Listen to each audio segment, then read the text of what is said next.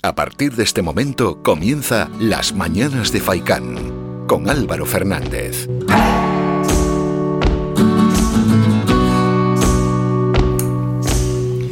¿Qué tal? Muy buenos días y bienvenidos a este nuevo programa, Las Mañanas de Faicán. Hoy es jueves 20 de mayo.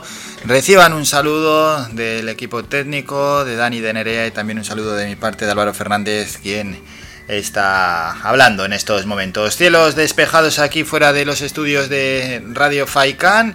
Cielos que, que, sí, que se presentan totalmente despejados y bueno, y unas temperaturas que luego vamos a repasar para el jueves, viernes y sábado. Por tanto, nos adentraremos en el fin de semana, donde en una parte de nuestra querida isla el panorama cambiará, cambiará porque sí que tendremos en este fin de semana nubosidad en una parte de la isla, en otra parte pues no. Bueno, pues esto como viene siendo muchas veces habitual, no hay una parte que, que siempre tiene algo más de nubosidad que la otra, ¿no? Sur y oeste menos, norte y este más nubosidad.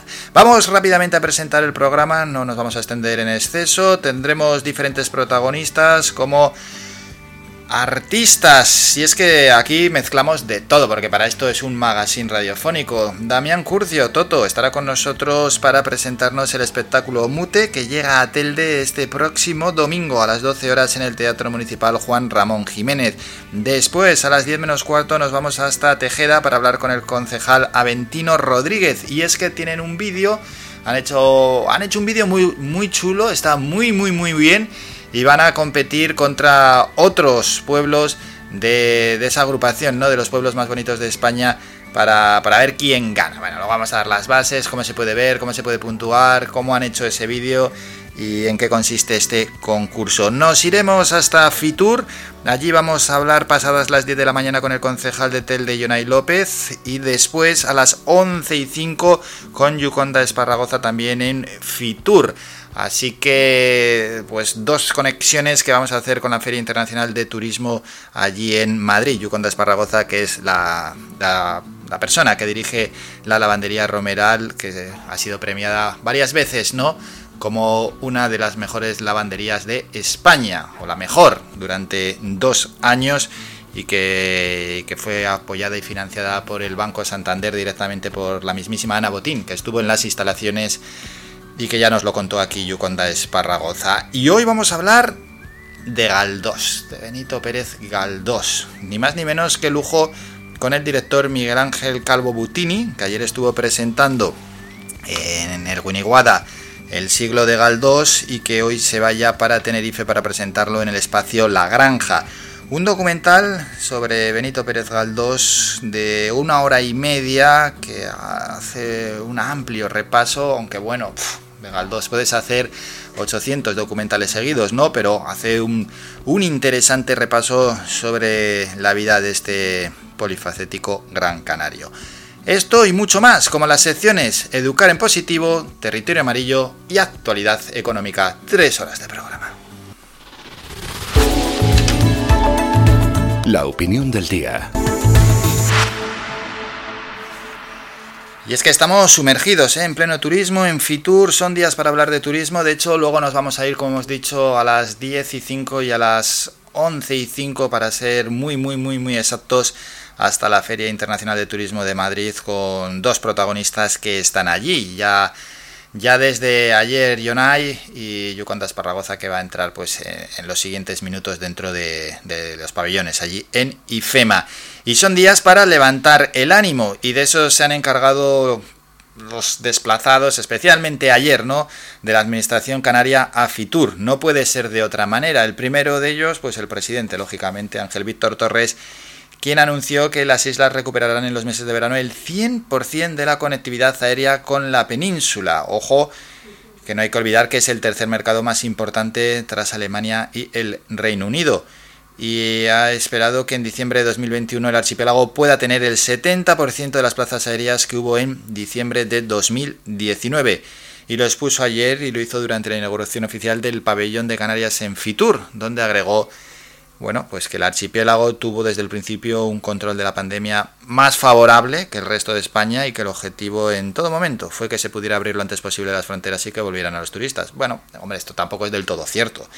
sí que hemos tenido una posición más favorable que otras comunidades, pero afirmar esto sería querer tapar los datos de otros territorios, que en determinados momentos lo han hecho muy bien y han estado incluso mejor que nosotros. De hecho, en estos momentos, pues, pues sí, hay territorios que incluso tienen eh, el índice acumulado por debajo de nuestro territorio. Pero bueno, que eso es igual, tampoco es cosa de estar comparándose todo el rato con, los otros territorios. Lo importante es que vamos por el buen camino y que las comunidades que tienen el índice más alto que lo bajen, sobre todo para cuando nos están valorando como un país en conjunto, pues poder entrar ya en ese semáforo verde de los países emisores. Bueno, recuerdo también, por cierto, que las puertas al turismo se han abierto y cerrado en los últimos meses y que en ocasiones porque la incidencia en los países de origen eran altas y en otras porque era la comunidad autónoma la que tenía altas cifras de contagios. Anunció, como hemos dicho, que Canarias tiene cerrado un 100% de plazas aéreas de conectividad con la península para los meses de verano, pero aquí hay un problema, no debemos olvidar varias cosas. Una, que nos hemos presentado en Fitur con una oferta que les dice a los peninsulares que hasta finales de julio tienen que venir con una prueba diagnóstica. Esto puede echar alguno para atrás, no hay que olvidarlo, que somos pues es que otras comunidades no van a hacer eso. O sea, Cataluña no lo va a hacer, Valencia no lo va a hacer y Andalucía no lo hacen. Y esto, pues bueno, pues puede echar quizás a alguno para atrás. Y otro, sin duda, ahora al inicio lo inflado que están los billetes de avión para viajar aquí, hasta el archipiélago. Una desproporción, por supuesto, que no se corresponde para nada con la distancia entre destinos. Con todo esto, comenzamos.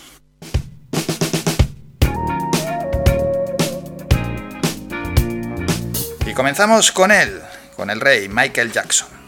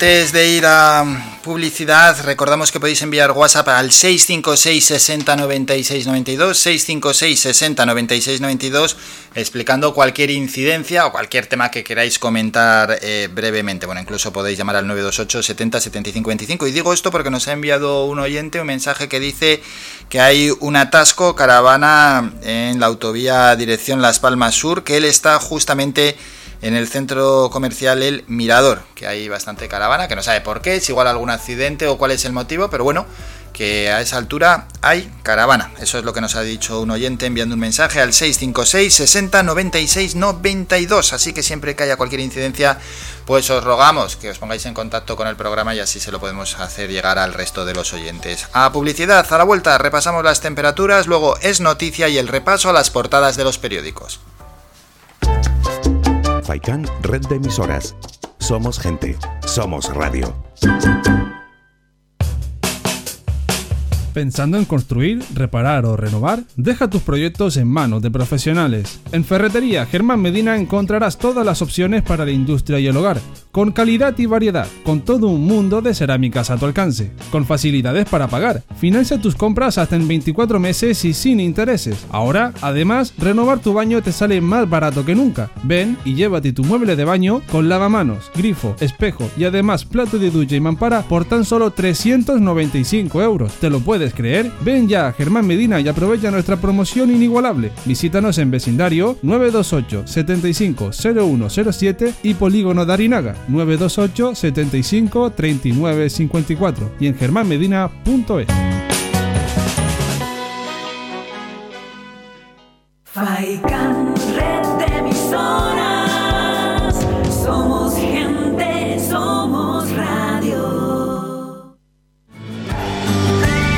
Somos la mejor información, música y entretenimiento. Las mañanas de Faikán.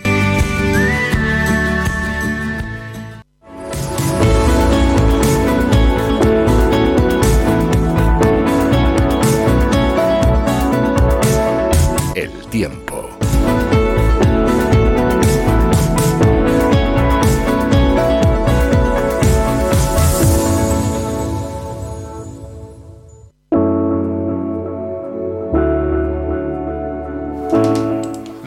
Repasamos las temperaturas ya para hoy. Tenemos lo siguiente. Vamos a empezar por la zona norte, por las palmas de Gran Canaria, para hoy cielos despejados y esa temperatura máxima de 25 grados y viento soplando del norte los tres días. También el viernes con cielos despejados mínimas de 20, máximas de 25 y el sábado nubosidad mínimas de 20, máximas de 24. El viento soplará con esas rachas que es que se notan muchísimo, ¿eh? 30, 40, 50 kilómetros hora. Vamos a la zona este, cielos, pues sí, totalmente despejados, máximas para hoy de 28 grados, mañana también ni una nube, 21 de mínima, 27 grados de máxima, para el sábado entra ya algo de nubosidad, 18 la más baja, 26 la más elevada y el viento de procedencia norte que lleva ya unos cuantos días soplando y soplando fuerte con esas rachas bueno, que son molestas, 40-50 kilómetros hora. Nos vamos al oeste, los tres días cielos despejados, mínimas, ojo, sobre todo en las máximas, mínimas 20-21 grados, pero las máximas cercanas a los 30 grados. Allí el viento soplará de procedencia sur.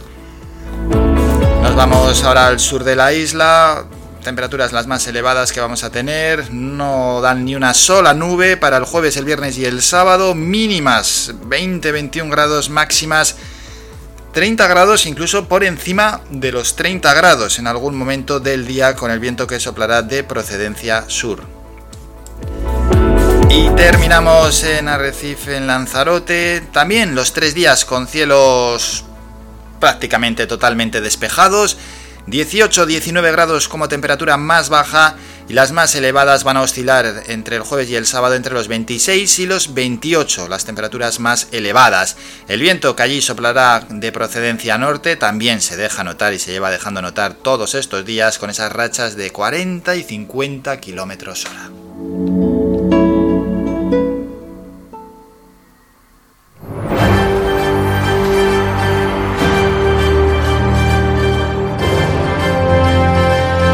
Es noticia.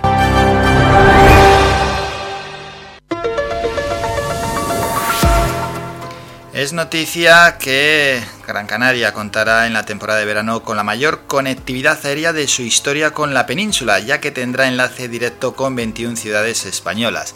Continuamos por tanto hablando de turismo. Además, las compañías aéreas tienen unas 460.000 plazas reservadas para los meses de junio, julio y agosto, unos niveles similares a los de 2019, último verano previo a la crisis sanitaria y todo ello según ha informado el Cabildo con motivo de la primera jornada de la Feria Turística Fitur. El presidente del Cabildo, Antonio Morales, ha comentado que los datos son muy positivos, ya que estamos en condiciones de afirmar, según las compañías aéreas, que para el próximo verano se pueden recuperar las cifras de visitantes de 2019, además de incorporar dos nuevos destinos. No obstante, insistió en que es necesario hacer un ejercicio de responsabilidad y llamó a no bajar la guardia, ya que se están dando las circunstancias para recuperar el turismo y procesó que un nuevo rebrote podría truncarlo. Mientras, el consejero insular de turismo Carlos Álamo coincidió en el optimismo de cara al verano por el interés recibido por agencias turoperadores y agentes turísticos y que se refrenda en el hito de la conexión, atención, con 21 aeropuertos de Península y Baleares este verano. Aseguró lo siguiente Carlos Álamo, es muy importante de cara a la reactivación de un sector que está muy dañado y que, respecto al cliente nacional, no solo recupera el 100% de las conexiones previas, sino que se amplía como nunca antes. Tenemos comunidades como Asturias y Galicia en las que cinco compañías aéreas van a ofrecer rutas fijas este verano.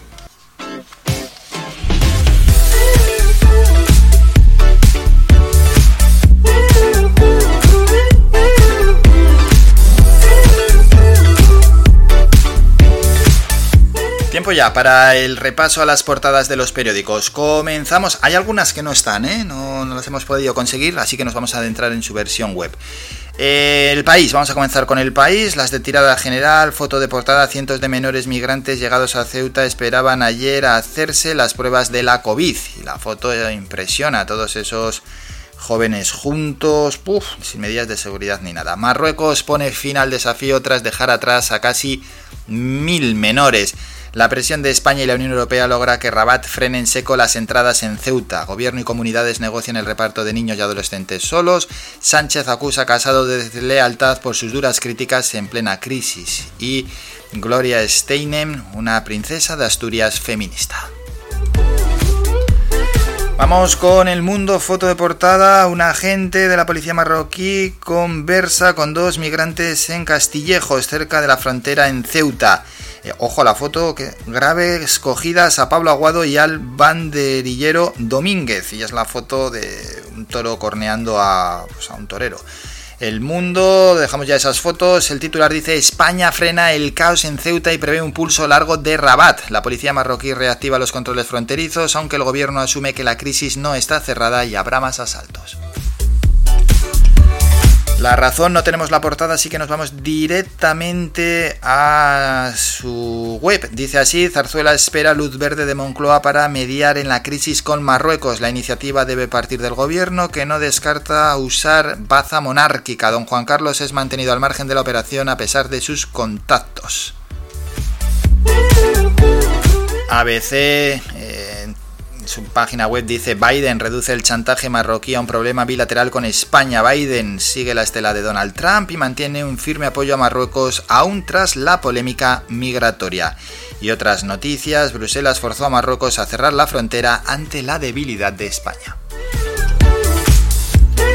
Vamos con los periódicos más cercanos y empezamos por Canarias 7. Tampoco tenemos hoy la portada, bueno, pasa nada, entramos en su web, dice así, Canarias baraja exigir un test negativo si el Supremo rechaza el cierre perimetral. El alto tribunal decide hoy o mañana se autoriza la medida en islas de nivel 3 y 4. El gobierno se plantea fórmulas como la de Semana Santa. El Tribunal Supremo fallará hoy o mañana sobre el recurso por las restricciones en Canarias. La Fiscalía del Supremo pide que se rechace el cierre perimetral en Canarias y el fuerte oleaje toma el relevo al viento y llega con una ligera calima. En la provincia, la foto de portada, bueno, y vemos a Yaiza Castilla, vemos también al presidente Ángel Víctor Torres, es una foto de Fitur, como os podéis imaginar, ¿no? Reino Unido estudia dar luz verde. Canarias ve inminente el regreso del turismo tras un año en blanco. El número de plazas aéreas entre las islas y la península se recupera este verano iguala al de 2019. El gobierno regional y los empresarios creen que Fitur es el único del despegue, es el inicio del despegue del sector turístico. Y dos noticias más, sobresalto entre los canarios que viven en Marruecos y el Sáhara. Y la vuelta a clase con más niños por aula perjudica a los maestros de apoyo. Diario de avisos, Islas Canarias Fitur, pero salen los Reyes. Canarias recupera este verano el 100% de los vuelos con la península. Las buenas noticias en la inauguración de Fitur invitan al optimismo en las islas. Iberojet fija base en Tenerife Sur. La Unión Europea reabre sus fronteras a los turistas vacunados y vuelve el Sean Park el día 29. Otras noticias, el Lenovo tritura al Zaragoza 60-91 y el Tenerife cae 0-1 ante el Mallorca y perros especialistas rastrean a fondo la casa, el coche y el barco de Tomás Jimeno. Rápidamente a la foto de portada de los periódicos. Ronaldo juega para el Madrid. El pacto de Pucela ya está en marcha. El presidente del Valladolid sabe que un triunfo ante el Atlético podría tener valor doble permanencia y título blanco. Mantienen una relación muy especial con Florentino y Zidane. Y es que sale Ronaldo, Zidane y Florentino en la foto de portada del Marca. El diario AS tampoco está la portada, así que nos vamos a la web.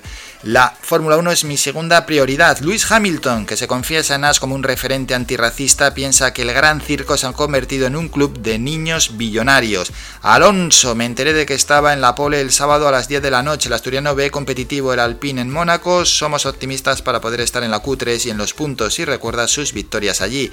Y los Lakers 103, Warriors 100. Milagro de LeBron James para meter a los Lakers en los playoffs de la NBA. Y terminamos ya con Mundo Deportivo. Trueques. En un contexto global de apertura económica, el encaje es una opción que el Barça contempla. Y este es el trueque. Joao Félix gusta en el club Blaugrana y Cerezo abre la puerta a Griezmann en una posible operación. Bueno, pues así han llegado ¿eh? los periódicos hoy, primero los de tirada general, después los periódicos más cercanos que se han ido pues hasta Fitur, como nosotros vamos a hacer luego a las 10 y 10 y a las 11 y 5 minutos y los periódicos deportivos que han llegado pues también con, el fútbol, con ese fútbol que se va a jugar ya la última jornada este fin de semana de primera división y que decidirá quién es el ganador, si el Atlético o el Real Madrid y también los que desciendan a segunda división. Nos vamos a ir a publicidad a la vuelta. Regresamos con el primer boletín informativo y luego tenemos pues un montón de protagonistas. Uno de ellos es Damián Curcio, Toto, que este próximo domingo presenta a las 12 del mediodía en el Teatro Municipal Juan Ramón Jiménez su espectáculo llamado Mute. Un espectáculo que viene después de haber cosechado éxitos, tremendos éxitos durante una gira por Argentina. Así que bueno, pues con él vamos a hablar unos minutos a ver en qué consiste ese espectáculo y también presentar al artista aquí con nosotros, que nunca hemos hablado con él. Vamos a la publi y volvemos con todo esto.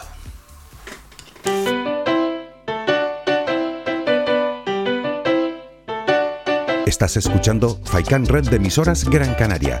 Sintonízanos en Las Palmas 91.4. Faikan Red de emisoras. Somos gente. Somos radio.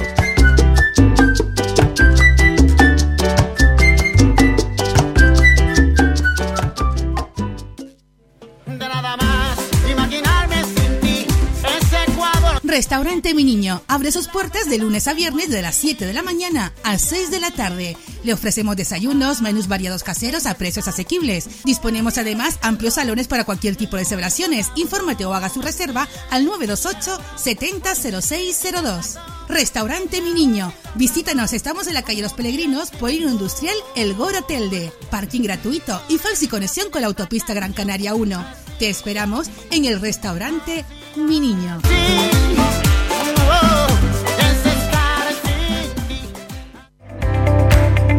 Síguenos en nuestras redes sociales. Estamos en Facebook, Twitter e Instagram. Búscanos como Radio Faikán FM y descubre todas nuestras novedades. Somos la mejor información, música y entretenimiento. Las mañanas de Faikán.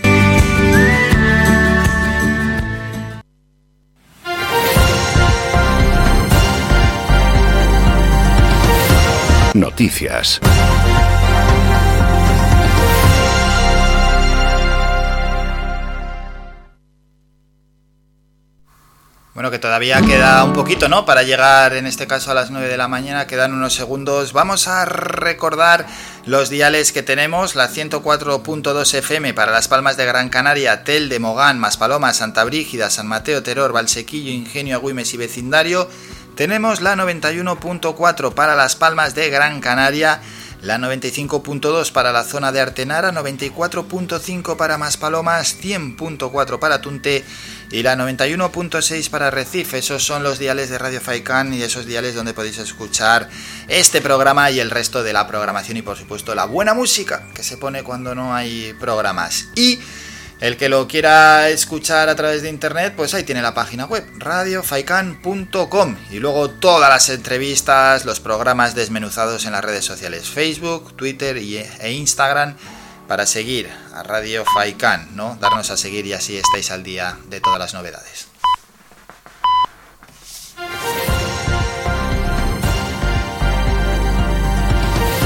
Noticias.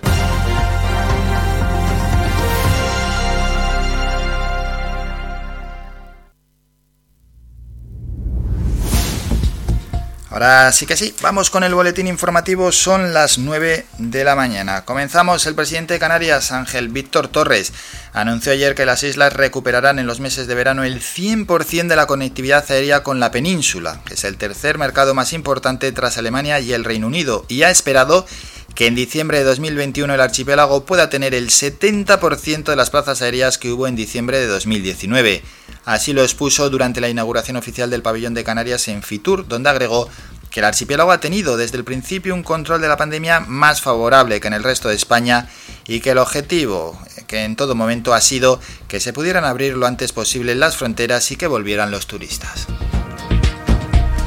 Entre tanto, España está trabajando con el gobierno británico para que en su próxima revisión incorpore a España a la lista de países en semáforo verde. Y si no fuera posible, porque no se dan las condiciones epidemiológicas en el conjunto del país, al menos está solicitando la territorialización, según la ministra de Industria, Comercio y Turismo, Reyes Maroto. La ministra señaló ayer a los periodistas, tras la apertura oficial de Fitur, que es muy importante esa territorialización, teniendo en cuenta que las comunidades autónomas, como Valencia, o los dos archipiélagos están ahora en una situación favorable, están ahora en una situación en verde. Y la Unión Europea acordó ayer abrir las fronteras a los viajeros de terceros países cuya población está ampliamente vacunada o con una buena situación epidemiológica frente a la COVID-19, lo que incluye al Reino Unido, principal cliente de Canarias, y a Estados Unidos, entre otros. La decisión la anunció la Comisión Europea después de que lo aprobasen los países de la Unión Europea en una reunión. Ya en otro orden de cosas, la magistrada del juzgado de instrucción número 2 de Arona en Tenerife, Sofía Valdivia, ha ordenado la inhumación inmediata de los 24 cadáveres recuperados el pasado 26 de abril de un cayuco localizado a 500 kilómetros del hierro que permanecen en el Instituto de Medicina Legal. La autoridad judicial dicta la orden de enterramiento tras recibir el informe de la Delegación de Canarias del Instituto Nacional de Toxicología en su sede de La Laguna que determina que no es posible afirmar sin duda alguna que uno de los cadáveres corresponde al hermano de un varón que la semana pasada se comunicó con el juzgado para reclamarlo como tal pariente desde el País Vasco. Otro apunte este sobre el sector primario. La Consejería de Agricultura, Ganadería y Pesca ha pedido a los cabildos una propuesta de actuaciones con el presupuesto necesario para firmar antes de fin de año un nuevo plan forrajero, pues el actual no ha dado el resultado esperado y solo una isla, La Palma, fue capaz de justificar parte de la subvención recibida. La titular del departamento, Alicia Banostende, habló sobre este asunto en comisión parlamentaria en respuesta a una pregunta del diputado de Sí Podemos Canarias, Francisco Deniz, que afirmó que echa de menos una política seria a medio y largo plazo que garantice la alimentación del ganado. Y terminamos con un apunte sanitario. La Consejería de Sanidad del Gobierno de Canarias notifica 106 casos nuevos de coronavirus, baja con respecto a la última jornada. El total de casos acumulados en Canarias es de 55.000, con 2.100 activos, de los cuales 49 están ingresados en UCI y 234 permanecen hospitalizados. Y en las últimas horas se notificó el fallecimiento de un varón de 77 años en Tenerife y de una mujer de 76 en Gran Canaria. Ambos estaban asociados a sendos brotes familiares, padecían patologías previas y permanecían en ingreso hospitalario. Terminamos con la información más cercana, regresamos con un nuevo boletín informativo a partir de las 10.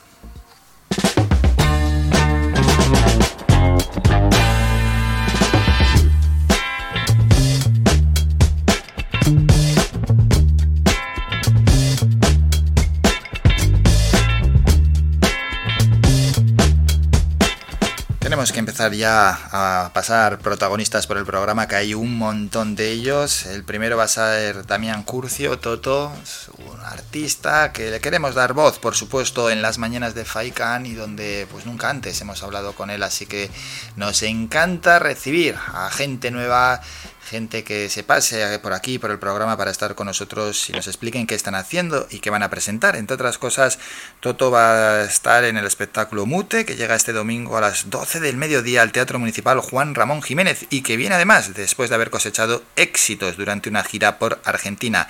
Él es Damián Curcio. Damián, buenos días. ¿Qué tal? Buenos días, ¿cómo están? Bueno, muy bien, muy bien y, y bueno, y ya deseando conocer, ¿no? Que se va a encontrar la gente que, que acuda al Juan Ramón Jiménez a ver Mute. Eh, ¿qué, ¿Qué se va a encontrar la gente que acuda? Bien, se, se van a encontrar objetivamente, es un espectáculo de clown que tiene una gran diferencia con otros espectáculos que, que es que no se habla, no, no se dice una sola palabra, sino que es un espectáculo gestual, eh, se interpreta todo con el cuerpo, con los gestos, es muy musical, al estilo, por decir alguna referencia, al estilo tricicles, por llamar a alguno de los más de los máximos referentes. Eh, y es un espectáculo familiar donde, por decirlo de alguna manera, lo- los niños se ríen a lo grande y los grandes se ríen como niños.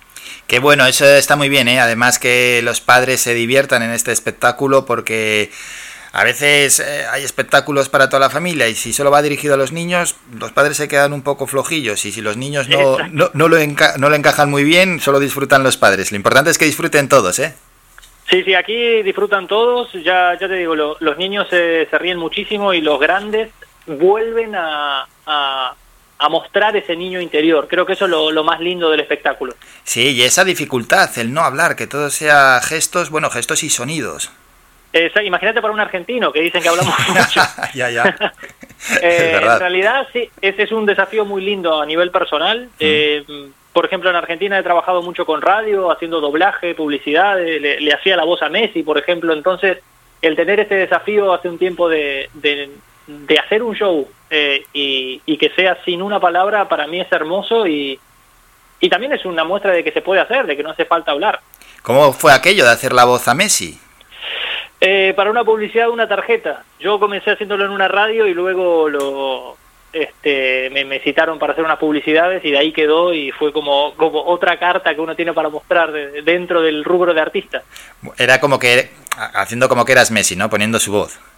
Exacto, porque si hay algo que tiene Messi, que es un talentísimo jugador, pero de dicción tiene cero, creo. Cero, ya, no le gusta nada hablar, ¿eh?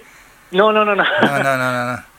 ¿Qué va, qué va? No sé, con sus amigos o, o dentro del vestuario, o, bueno, con su propia familia se hablará mucho, pero lo que Claramente. es, lo que es de, de puertas para afuera, es decir, de cara a la prensa y al aficionado, bueno, habla en el campo, pero, pero luego no, es que no habla nada, no es que es como muy Sí, sí. tímido, sí. Es muy reservado. Hmm, Sí, sí, sí. A diferencia de otros argentinos, claro. A diferencia de otros, claro. Bueno, si siempre se lo comparaba con Maradona y demás, que, que es claramente lo opuesto. Ya, ya, ya, sí, lo opuesto. Pero encima es que Maradona, aunque dijera tres, cuatro palabras, eran, eran como bombazos, vamos. Sí, sí, no- sí. ese no se callaba. Literal. No No, sé. no, no, no, lo que decía era súper fuerte, así que Sí, sí, sí. U otros argentinos que no paran de hablar, tipo Valdán o Bielsa y, y estos así relacionados con el fútbol. sí, eh, es, eh, a ver, a mí un poco la idea de Mute salió por el hecho de que, sinceramente, en entrevistas y en radio o, o cuando me toca hacerlo, obviamente lo hago, pero en mi vida diaria no soy, sinceramente, de, de estar eh, hablando mucho. O, o- o yo- para mí los silencios son súper importantes y, y soy de la idea de que si tenemos dos orejas y una boca es para, para escuchar el doble de lo que hablamos. Y sobre todo escuchar a determinadas personas, ¿eh? Exactamente. Es, eh, y a su vez trabajo mucho con la improvisación teatral, entonces es sumamente importante la escucha. Hmm. Hablando del- de, cómo trabajas y del trabajo previo, ¿cómo lo preparaste? ¿Cómo se te ocurrió? A ver, eh, siempre me gustó el clown Hmm. y el poder mantener esta idea de del, del niño eterno, ¿no? De, de, de poder jugar. Eh, a ver, un, un niño no, no, no juega a ser un superhéroe, el niño es un superhéroe.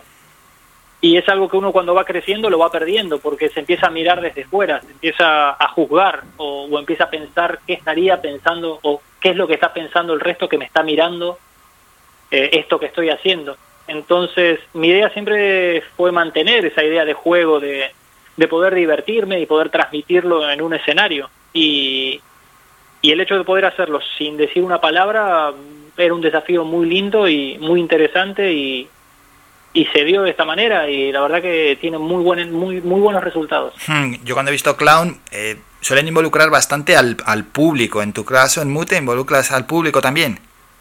Sí, obviamente con esta adaptación de, de- bueno, de todo lo que está pasando, ¿no? De- del COVID y demás, Hmm. entonces no se puede tener en contacto con, con el Claro. público, pero sí, a partir de las miradas, de los gestos, hay algunos momentos donde se necesita del público, donde ellos participan desde su sitio, Hmm. Eh, y, y todo el espectáculo en algunos momentitos lo hacemos entre todos, que eso también es muy participativo tanto para grandes como para, para chicos. Ya lo que está limitando la pandemia, en, en su caso también le habrá afectado, ¿no? Sí, eh, creo que lleva a reinventarnos, eh, no solo a, en este caso en mi espectáculo, a todos los artistas o a, o a ustedes también en la radio, con el hecho de mantener un poco más, eh, la- más en, bueno, lo que son los micrófonos, la Sí. radio, que uno está, van pasando de persona en persona y desde lo más mínimo hasta lo más importante, que es todo un show completo, hay que adaptarse y hay que reinventarse y, y creo que ahí están la, las capacidades, ¿no? De poder seguir estando en pie. De poder seguir estando en pie y las personas que tenéis pues la habilidad, ¿no? De poder hacer estas interpretaciones, de, de poder hacer eh, clown, mm, tenéis una, una ventaja, bueno, o algo que a mí me encanta, es que podéis llevar el espectáculo a cualquier sitio, a cualquier ciudad, a cualquier lugar, porque lo podéis llevar desde a un gran escenario hasta la propia calle. Exactamente. Es lo lindo del lenguaje, que es un lenguaje universal, el hecho del cuerpo y, y el no hablar, porque siempre, como referente, siempre está Benny Hill, Mr. Bean o, u otros artistas que fueron Hmm. íconos. Y, y sí, es, es la ventaja, es lo lindo, el poder llevar un espectáculo y mostrar la, la cultura o el arte que uno quiere hacer y que lo pueda entender todo el mundo. Hmm, Y luego dentro de la obra, eh, ¿cuál es eh, el argumento central? Bien, eh, es un empleado de una empresa de entregas de, de pedidos y lo que hace es, lo llaman de, de un, desde su central para que entregue un pedido en una dirección y cuando llega a esa dirección obviamente suceden diversas cosas que lo llevan a abrir ese paquete que él tiene que entregar y a partir de esa apertura de, de la caja que él tiene que entregar comienza toda la magia y todas las locuras y la empieza a liar ahí bastante bastante fuerte con música y con baile y con interpretación de historias. Eh, es, es, a mí me, me, me llena de orgullo el poder estar ahí jugando y escuchar la risa de los niños, eso es impagable. Eso es, y es un tema muy de actualidad, ¿eh? Sí, Es, es un tema de hoy, porque un, un repartidor, ¿esto, ¿esto es de ahora o de hace muy poquitos años? exactamente. Ahí con su bicicleta, su bici clown, su bici de circo pequeñita, deambulando por el escenario y nada, llegando. Eh, y es esto, es algo moderno, es algo adaptable porque tiene también su móvil donde chequea y va mirando cosas, o sea que es algo moderno. Moderno, moderno, y bueno, y los repartidores, muchos nos estarán escuchando ahora que están seguramente pues eh, repartiendo en, en sus vehículos, de que es una odisea para ellos, ¿eh? El día a día también. ahí sí, ahí sí que tampoco sabes qué te vas a encontrar nunca. No, no. Pero eh, eso es lo lindo también, ¿eh? Hmm. O- Ojo, a ver, eh, yo creo que es muy es muy lindo el, el no saber con qué te vas a encontrar, el, el desafío, ¿no? De lo nuevo, del, de estar dispuesto a adaptarte. Creo que eso es muy enriquecedor para, para uno. Sí, hombre, y te cambia un poco eh, el día a día, porque también que las todas las horas laborales sean igual, igual, uf, al final Exacto. eso se hace duro, ¿eh? Exactamente. Lo, lo bueno es, es como no, no tener una rutina en ese aspecto. Eso es. Toto, y en Argentina éxito, ¿no? Sí, fue así como nació, se fue dando, se fue dando forma de a poco y, y obviamente es otro humor, eso también hay que adaptarlo porque en Argentina hay muchas cosas que se parecen, pero hay algunas reacciones o cosas que obviamente la gente de Canarias lo hace de manera distinta y eso también es muy lindo para mí, el poder conocer otra otra manera de ver las cosas. Claro, claro, claro, claro, eso, eso es, es verdad, eso lo has tenido que tener en cuenta, muy bueno, muy bueno. Y luego ya después, ¿dónde te gustaría llegar? ¿Dónde te gustaría llevar el espectáculo? Uf, me encantaría, si pienso en grande, a llevarlo a festivales, pero te, te hablo de, no sé, por decirte, Japón, Mongolia, o sea, lugares donde no tenga nada que ver la cultura y poder estar ahí compartiendo con otros clowns un estilo de humor universal sería lo, lo más exitoso. Qué bueno, qué bueno, qué bueno. ¿Y ahora totalmente centrado en Mute o también ya tienes la vista puesta en otros trabajos? Eh, yo actualmente estoy trabajando también con Impro Canarias, que es un grupo de improvisación que tiene más de siete años en la isla. Eh, cuando vine para la isla comencé a trabajar con ellos y bueno, luego me, me incorporaron a su staff. Eh, pero ahora el- sí, si bien estoy con ellos, hoy en día a nivel personal lo más fuerte, fuerte, fuerte, sí, es Mute. Es mute, es mute. Bueno, pues te vamos a desear muchísima suerte y sobre todo vamos a, re- a recordar a todos los oyentes que el espectáculo llega este domingo a las 12 al Teatro Municipal Juan Ramón Jiménez y que bueno, que las entradas se pueden adquirir en la taquilla del propio teatro como es normal o si no ya os podéis Bien. anticipar en la plataforma Intres con dos es al final, intres.es. Toto, Damián Curcio, un auténtico placer, muchísima suerte y que tengas un gran día. Muchas gracias. Déjame decir que si Sí. alguna persona llama porque está interesada en algún en el espectáculo, puede dejar sus datos y le hacemos un dos por uno. Venga, ¿Te pues parece? me parece perfecto, genial. Dicho- Hacemos cuatro, cuatro dos por uno. Para quienes llamen y estén ahí anotados, me pasan los datos o se los paso a la producción o como sea. Vale, espera, eh, ¿cómo, lo, ¿cómo lo quieres hacer entonces? La, alguna persona, si está interesada, hasta cuatro personas, si quieren llaman. Sí. Eh, te si quieres te lo, te lo digo como Messi. Venga, como Messi. Bueno, la verdad que, que la gente que quiera ir a, al espectáculo puede llamar y, y pedir un 2 por uno que hasta hasta cuatro personas podemos aceptar para, para que vayan a ver el domingo. Venga, pues gracias, Leo. Repartimos dos entradas dobles. Muchas gracias. Muchas gracias, un abrazo. Un abrazo, adiós. Somos la mejor información, música y entretenimiento. Las mañanas de Faikán. Bueno, pues nos vamos a ir a publicidad. A la vuelta, antes de ir con Mundo Digital, vamos a explicar pues lo que podéis hacer para conseguir esas dos entradas dobles. Vamos a, a poner algo fácil para que lo puedan hacer los oyentes y esas dos entradas dobles para el espectáculo Mute en el Juan Ramón Jiménez. Vamos a la publi y luego volvemos con Mundo Digital. Después llegará Olga Segura con su sección Educar en Positivo y de ahí viajaremos hasta Tejeda. Esto es un no parar.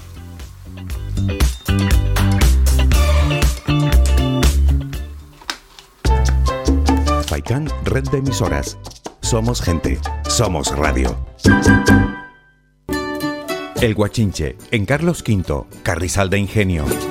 Si aún no conoces nuestro bichillo lagunero, no tienes perdón de Dios. El Guachinche, frente al Centro Cívico del Carrizal. Especialistas en gastronomía antigua canaria. El Guachinche, ven a conocer el patrimonio canario a través de las recetas de Doña Luisa. Costillas con piña, papas negras, atún de romería y muchas deliciosas recetas más. El Guachinche, teléfono de reservas 626 20 18 72. El Guachinche, en el Carrizal, especialistas en cocina antigua canaria, bichillo y vino tradicional. El Guachinche, en el Carrizal, disfruta de lo nuestro. Canarias se vacuna. Si tienes más de 55 años y aún no tienes cita para vacunarte contra la COVID-19, puedes llamar al 012 o al 928 30 10 12 y solicitar tu cita. Consejería de Sanidad. Gobierno de Canarias. Bingo Avenida, Bingo Triana, Bingo Gran París, Bingo La Ciel y Bingo Arucas han reabierto ya sus puertas con mayores premios y primas especiales. Vuelven con medidas de seguridad e higiene contra el COVID-19. Disponemos de aparcamiento vigilado y servicio de cafetería para nuestros clientes. Vende Belingo y prueba suerte. Te esperamos. Juega de forma responsable. El abuso puede provocar ludopatía. Prohibido a menores de 18 años. Mantén tus instalaciones de limpieza con Servinagua. Te ofrecemos un servicio profesional de limpieza para oficinas, locales, núcleos residenciales, comunidades de vecinos, industrias, cristales, colegios, limpieza general de obras y mucho más. Teléfono 928 96 37 63 y correo electrónico info arroba servinagua.com. Si ya dispones de un servicio de limpieza, pide presupuesto sin compromiso y lo mejoramos. Recuerda, teléfono 928 96 37 63 y correo electrónico info arroba. servinaguas.com. Servinagua 2018 SL, empresa con más de 20 años de experiencia. Somos gente, somos radio. Somos la mejor información, música y entretenimiento. Las mañanas de Faikán. Bueno, pues antes de ir con Mundo Digital, vamos a sortear dos entradas dobles para el espectáculo Mute. Llega a Telde. No, no lo vamos a sortear, las vamos a dar directamente a las dos primeras personas que participen. Y es bien fácil, es pues enviando un WhatsApp a, a nuestro número, el número habitual de Radio Faikan. Y lo que tenéis que hacer es contar un chiste o hacer una imitación. Da igual, eh, que el chiste sea malísimo. Bueno, si es un poco bueno, mejor, ¿no? Pero da igual como sea el chiste. O hacer una breve imitación de alguien, igual que ha hecho Damián Curcio. Así que luego no tenéis que. Luego estar tranquilos, ¿eh? Si os da un poquillo de vergüenza, que los datos y eso os lo tomamos aparte. Las dos primeras personas que envíen un chiste se llevan esas dos entradas dobles para el espectáculo Mute, que llega a las 12 del mediodía al Teatro Municipal Juan Ramón Jiménez. Un gran espectáculo para toda la familia. Os esperamos ahí en el WhatsApp. Vamos con Juan Cruz Peña y en este caso el kiosco digital. Aquí comienza el kiosco digital, el espacio para conocer cómo abren los principales diarios en España, hechos por y para la red, con Juan Cruz Peña. Hola, ¿qué tal? Saludos y bienvenidos. Hoy es jueves, hoy es 20 de mayo de 2021 y comenzamos ya. Vamos con la apertura de El Confidencial. El líder del Polisario utilizó una segunda identidad falsa en sus informes médicos. Brahim Gali usó dos identidades falsas tras su llegada a España el 18 de abril. La primera se refleja en el pasaporte diplomático de Argelia que entregó en el Hospital San Pedro de Logroño. La segunda en los informes médicos del Hospital de Argel, del que vino, y en dos actas fechadas un día antes de llegar. Así abre el diario.es. La crisis de Ceuta deja cientos de menores hacinados, durmiendo en la calle o devueltos en caliente. Durante los últimos días, algunos menores migrantes han dormido sobre las baldas de una estantería en uno de los espacios donde son acogidos. Otros pasan la noche al raso. Interior ha devuelto en caliente a varios niños que llegan solos a la ciudad. Así abre el español. Así lo organizó Rabat. Los Encadam dieron voz y llenaron autocares. Rabat también intentó animar a los jóvenes de la región de Nador para protagonizar una entrada masiva en Melilla, pero fracasó. Saltamos a la apertura de público. Las devoluciones en caliente tensionan de nuevo el gobierno de coalición en medio de la crisis migratoria de Ceuta. El presidente del gobierno y el ministro del Interior prometieron firmeza y la devolución inmediata de todo aquel que haya entrado ilegalmente en Ceuta y Melilla. Podemos siempre ha rechazado las devoluciones en caliente y la ministra de Derechos Sociales y la vicepresidenta de Trabajo insisten en la necesidad de respetar los derechos humanos. Seguimos con la información.com. Uría Menéndez lanza sus redes sobre la CNMV y ficha al secretario del Consejo. José Miguel Martínez Jimeno entra en la firma después de cuatro años al frente del departamento jurídico del organismo supervisor bursátil. Uría es una de las firmas más intensivas en operaciones del mercado de capitales. Nos vamos a Voz Populi. Rabat prepara un- unas macromaniobras con Estados Unidos y 7.800 militares. African Lion 21, el mayor ejercicio de en todo el continente, se celebra en un contexto de grave crisis diplomática entre Madrid y Rabat. Washington destaca la firmeza de sus relaciones con Marruecos. ¿Con qué abre Infolibre? El gobierno detecta entre los llegados a Ceuta menores que no querían emigrar y reclaman volver a Marruecos. Es una situación inédita.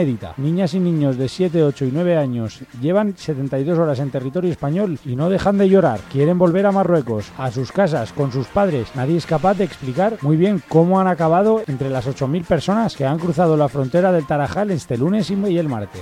La portada deportiva de Sport You. El Barça firma con Goldman Sachs un préstamo de 500 millones de euros. La presente temporada y la próxima, situándose en lo peor de los escenarios sin público en el Camp Nou, el club azulgrana puede estar económicamente tranquilo. La actualidad para los internautas en Meneami. Pues la noticia más destacada es de elconfidencial.com. Marruecos tira con todo, Europa está muerta, vuestro encanto se ha roto. El director de la agencia de prensa oficial de Marruecos, Khalida Chimi Idrissi, le ha dedicado un editorial irónico y punzante a la crisis migratoria con España. Cerramos con la frase del día de proverbia.net. Pues hoy jueves 20 de mayo de 2021 es una frase que nos habla de virtud. En las adversidades sale a la luz la virtud. La dijo Aristóteles, filósofo griego del siglo IV antes de Cristo. Pues hasta aquí esto ha sido todo lo más destacado por la prensa digital en España a primera hora del día. Mañana estaremos de nuevo aquí contigo a la misma hora. Hasta entonces, recibe un cordial saludo de Juan Cruz Peña y que pases un buen día. Un saludo, adiós.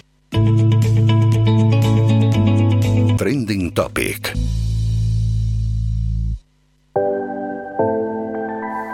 Muchas gracias Juan Cruz Peña por toda esa información que nos has traído ahí en el kiosco digital. Vamos rápidamente a dar una vuelta en este caso por Twitter para conocer cuáles son las 20 tendencias en nuestro país. La primera es Kentaro Miura, ha muerto Kentaro Miura, autor del manga Berserk a los 54 años de edad. Hobby consolas, lo dice. Bueno, y eh, son las principales tendencias. Berserk es la, la segunda Así que vamos a ir entrando en breve también a ese montón de tendencias que tienen que ver con Kentauro Miura. Feliz jueves es la tercera, gracias Luna es la cuarta, Día Mundial de las Abejas es la quinta, vamos a hacer unas referencias a este Día Mundial de las Abejas. Eh, José Luis Gallego dice, esparcen la vida, siembran paisajes y fecundan nuestra despensa, sin ellas nada, nada de nada, protegerlas es protegernos, Día Mundial de las Abejas. Ecologistas en Acción dicen lo siguiente, ningún porcentaje de muerte de abejas es aceptable, por eso hoy, Día Mundial de las Abejas, las organizaciones ecologistas exigimos a la Administración que no apoye como aceptable un 25 de mortandad por uso de un plaguicida. Vamos a continuar en este caso con otras tendencias. Roma Gallardo, sexta tendencia, la séptima es Woods. Si nos vamos ahí, tenemos lo siguiente. Reno C dice no puedo vivir simplemente porque he nacido, quiero vivir porque tengo un sueño. Good, Berserk. Más, que dice Kakashi Hatarek, dice lo siguiente, gracias Kentaro Miura por uno de los viajes épicos y más emocionantes jamás relatados. Siempre será un placer disfrutar de ese, ese arte eterno que ha quedado plasmado en Berserk y el viaje de Good hace abrir su corazón, que en paz descanse. Pues se está llevando ¿eh? ahora la principal atención que tenemos en Twitter. La cafetera PP Oposición es la octava, Cruz Roja es la novena. Vamos a ver qué dicen de Cruz Roja los tuiteros. Pablo MM dice lo siguiente. Ayer vimos esta imagen, una voluntaria de Cruz Roja consuela a un migrante mientras los sanitarios tratan de reanimar a su amigo. Hoy, esa voluntaria ha tenido que cerrar su cuenta de Twitter debido a la avalancha de insultos que ha recibido de la extrema derecha. Juan Carlos Monedero dice lo siguiente, a seguir, y su mirada sexual sucia y lo que queda en pie de Terz se les ha bloqueado en las tertulias tanto que se sienten impunes para decir que un hombre asustado que abraza a una trabajadora de Cruz Roja es un abusador sexual. Residuos de la dictadura, dice Juan Carlos Monedero. La siguiente tendencia, la décima, es Lebron. Sport Center dice así, Curry la rompió, pero el rey es el rey, Lebron y el triple ganador para meter a los Lakers en playoff. Enzo Pérez, Deportes, la undécima, Telemundo Deportes, River Plate venció 2-1 a Santa Fe en la Copa Libertadores con goles de Angileri y Álvarez. Tendencia 12, Eurosemi 2, la 13 son los Lakers, otra vez, la 14 es Stephen Curry, la 15 River, bueno, esto todo va unido, décimo sexta Cristóbal Colón, los Warriors también tienen que ver con la NBA, Pfizer o AstraZeneca, que todavía colea de ayer, el 20 y Cindy, pues estas son las tendencias de Twitter en este 20 de mayo.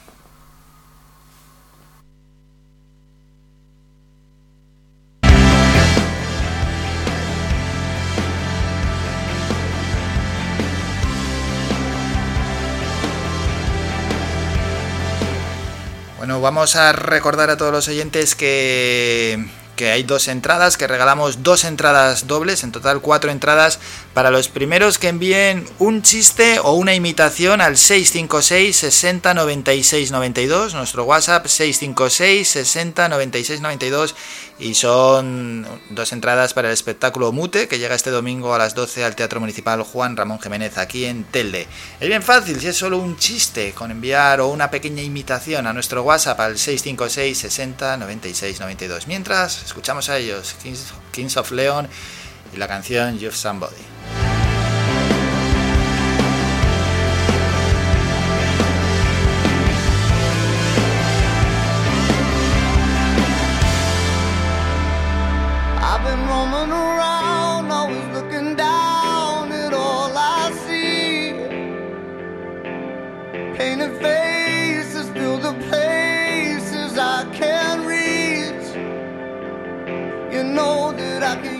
Somebody.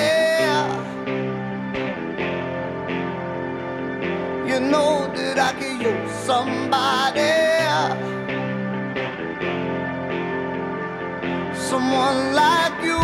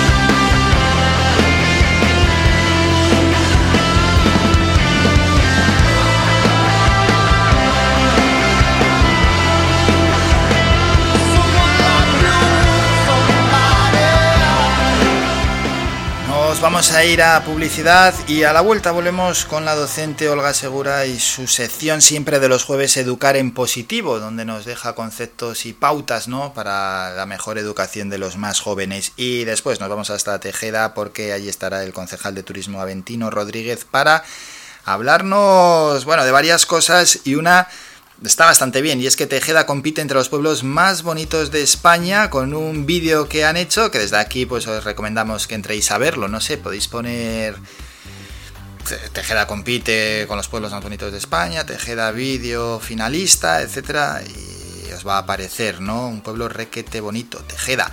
Se sitúa como finalista, ¿no? En este caso para conseguir un año de internet de banda ancha gratuito por satélite. Queremos hablar con él, pues, sobre todo de turismo también y de cómo han elaborado este vídeo donde aparecen vecinos del municipio. Venga, nos vamos a la publi, es un brevísimo descanso y regresamos con todos estos asuntos.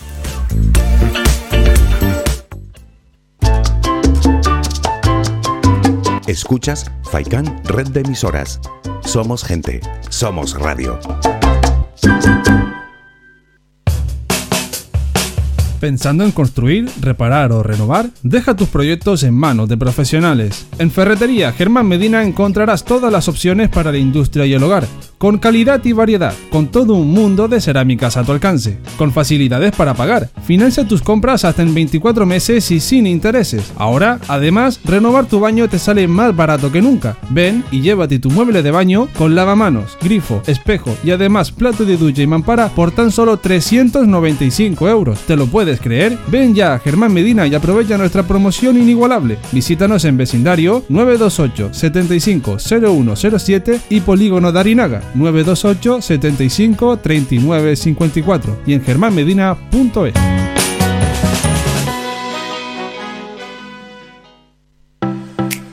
Ven al restaurante La Cofradía de Pescadores de Arguineguín, bajo la dirección de Manolo El Picao. Abierto los martes y de jueves a domingo, de 12 del mediodía a 11 de la noche. Lunes y miércoles cerrado por descanso del personal.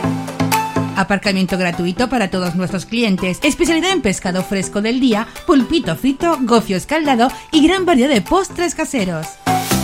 Restaurante La Cofradía de Pescadores de Arguineguín. Del mar a tu mesa.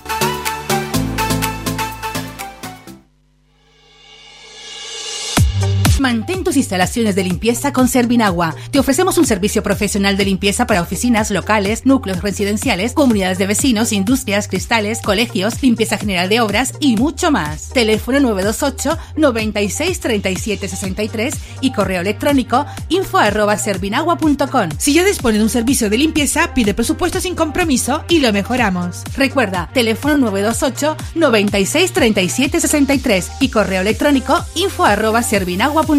Servinagua 2018 SL, empresa con más de 20 años de experiencia.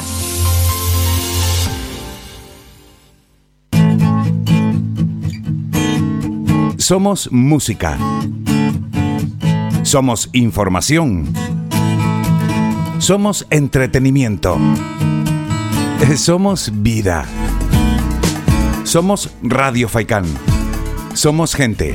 Somos radio.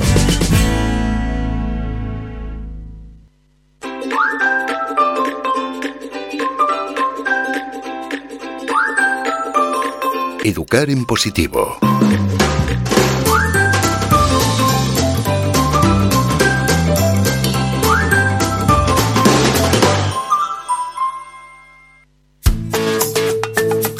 Así es, tiempo ya para hablar con la docente Olga Segura, con la que vamos a charlar nada, en unos segundos sobre algún tema que tiene que ver con la educación de los más jóvenes. También a veces se toca la educación de los más mayores, pero sobre todo lo más interesante son esas pautas que deja nuestra compañera Olga Segura sobre, sobre este tema, sobre educar en positivo. Con ella hablamos en nada, en unos segundos.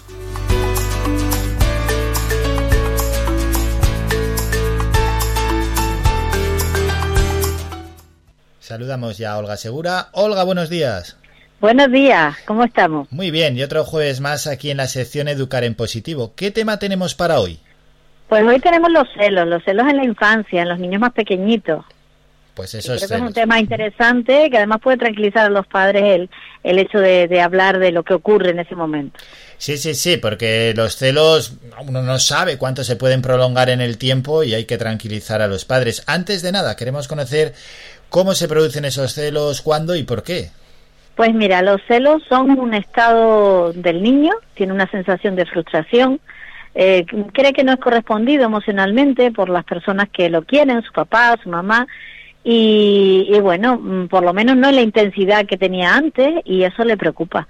Eso hace que el niño pues tenga esa situación y normalmente aparece tras la, el nacimiento de algún hermanito, claro. Eso es, ¿verdad? Lo que, lo que se suele decir siempre que nace uno pequeño, oye, ¿y este tiene celos ya del pequeño? Se suele comentar, ¿verdad? Cuando, cuando uno tiene ya un segundo, un tercer hijo, y a veces Sí. pasa, pero a veces no pasa tampoco. En cierto modo el niño se protege, ¿no? Y reclama seguir teniendo la misma atención que antes se le daba y que ahora mismo es compartida.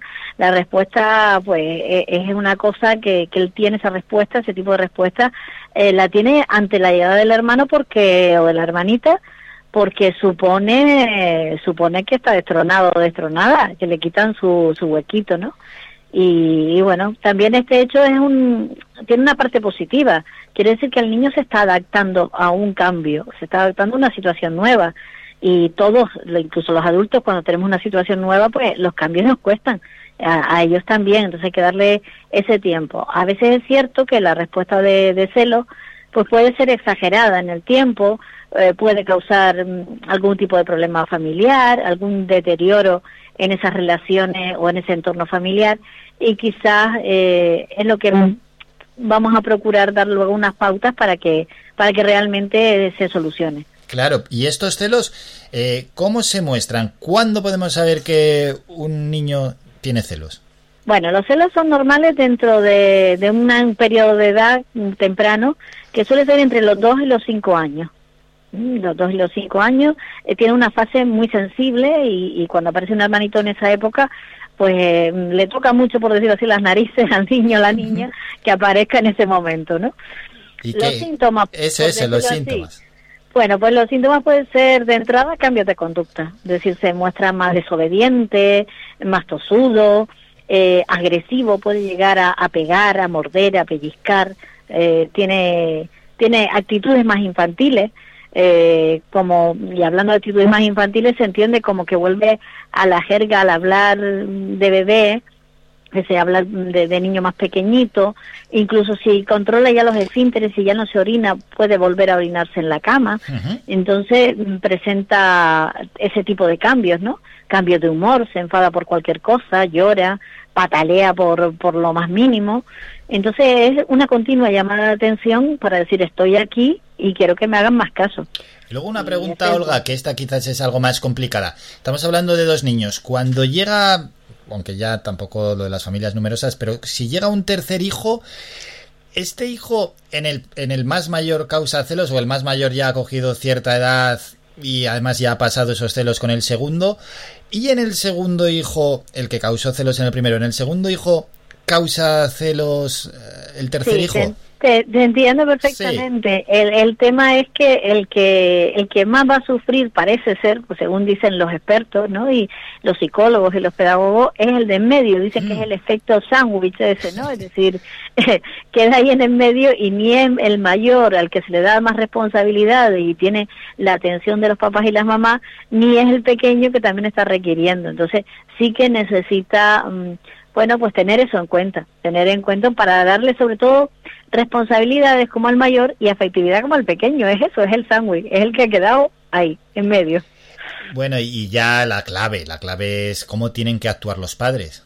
Pues eh, vamos a ir dando pequeñas pautas, ¿no? En un principio, partir de cosas sencillitas, como implicarlo en, en las actividades, en las tareas, pues ayudarle a traer el pañal, si va a cambiar el pequeño el pañal, darle pequeñas tareas que tengan que ver con el hermano y que también muestre él su afectividad, ¿no? Vamos a ver si, si puede darle una caricia, sin forzarla, sin forzarla nunca, sino intentar implicarlo en las actividades y en los momentos con, con el bebé.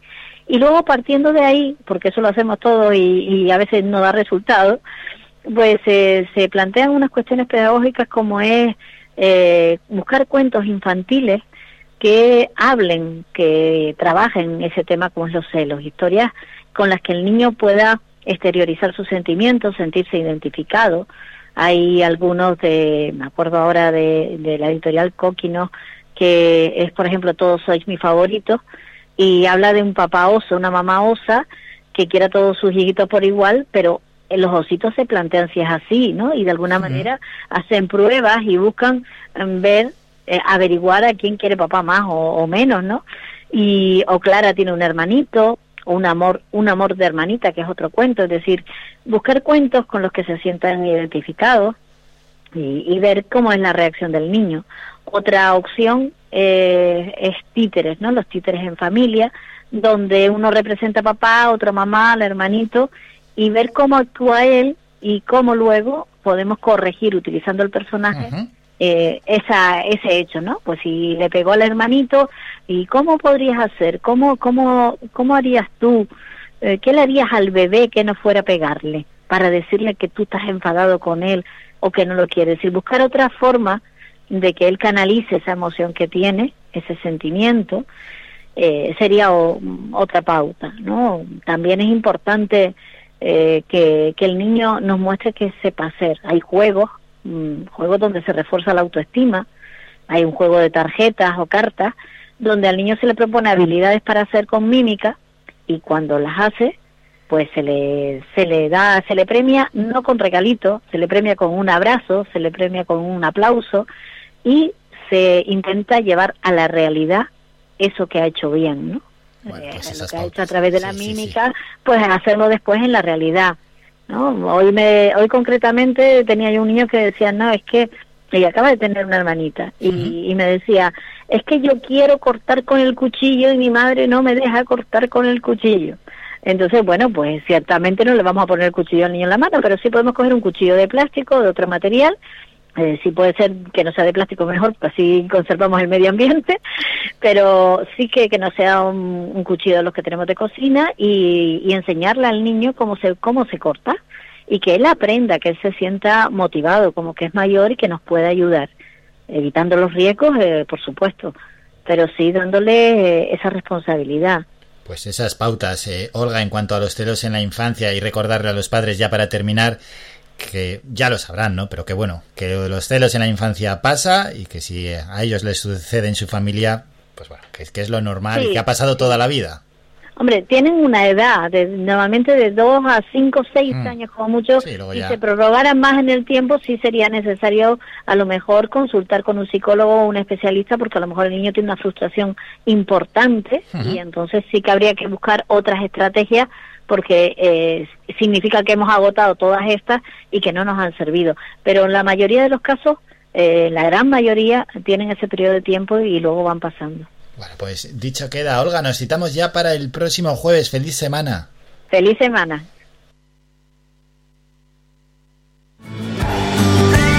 Somos la mejor información, música y entretenimiento. Las mañanas de Faikán.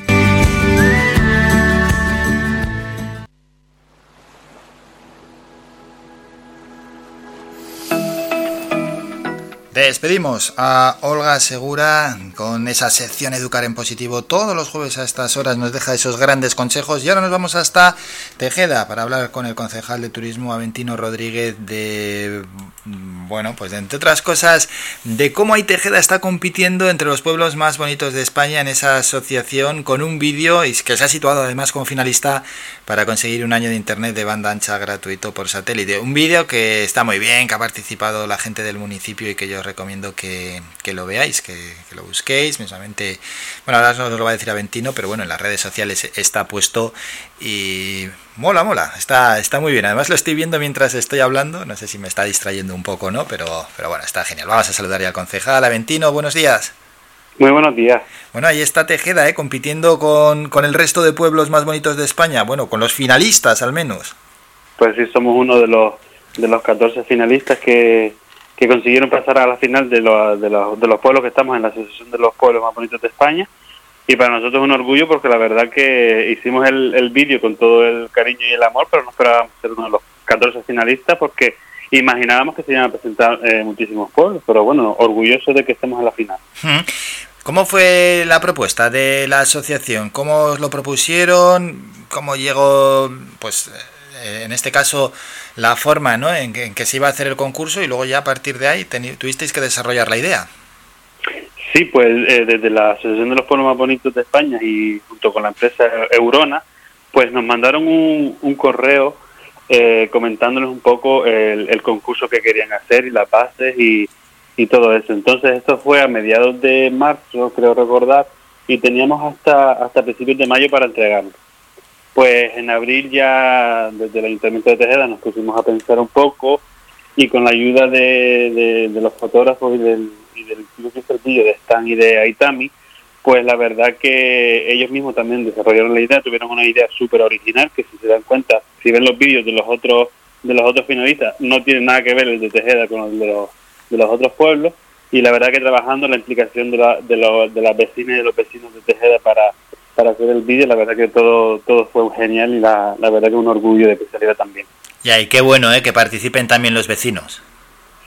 Sí, sí, sí, la verdad que nosotros nos poníamos a pensar, digo, a ver, a ver quién, quiénes van a querer participar en, en el, en el vídeo, porque queríamos hacer un vídeo así, eh, gracioso, moderno, y teníamos esa duda de a ver si los vecinos van a querer, pero vamos, desde la primera vez que se lo propusimos dijeron que sí, no lo dudaron en ningún momento, y la verdad que gracias a ellos el vídeo pudo salir mucho más rápido de lo, de lo esperado. Además que salen bailando algunos vecinos y todo, muy animados. Sí, sí, sí, sí, ellos tienen el, el ritmo en el cuerpo ya de, de nacimiento, así que por eso no hubo problema para que para que se pusieran a bailar en el vídeo.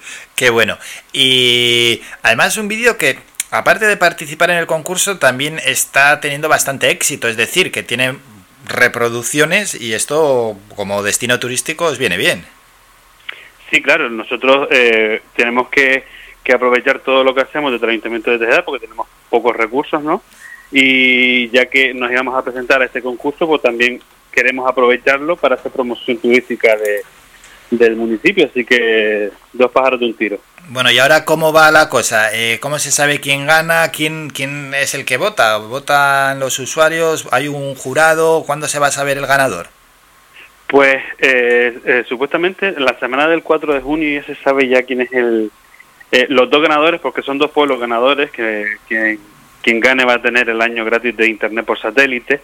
Y eh, eso, el, al- a, principios de junio, 4, 4 o 5 de junio creo, creo recordar, si, Ujú. no, si no me falla la memoria, y está compuesto por un jurado cerrado. O sea, no, no votan los usuarios ni la gente de, de las islas ni nada, porque si, si votaran ya la gente de las islas, mm, les aseguro que va- eh, moveremos tierra, mar y aire para que la, lle- llegue la, la, la, la votación a todo el mundo, pero no, este- en este caso es un, es un jurado cerrado y esperemos que haya suerte. Sí, bueno, mejor un jurado cerrado al final, porque luego, claro, el, el que esté, nosotros tenemos mucha fuerza, pero el que esté en una provincia un poco deshabitada, pues va a partir con, con cierta desventaja. Sí, allí se puede quejar y decir, oye, nosotros teníamos un buen vídeo, pero estamos aquí que somos pocos habitantes y hemos tenido pocos votos.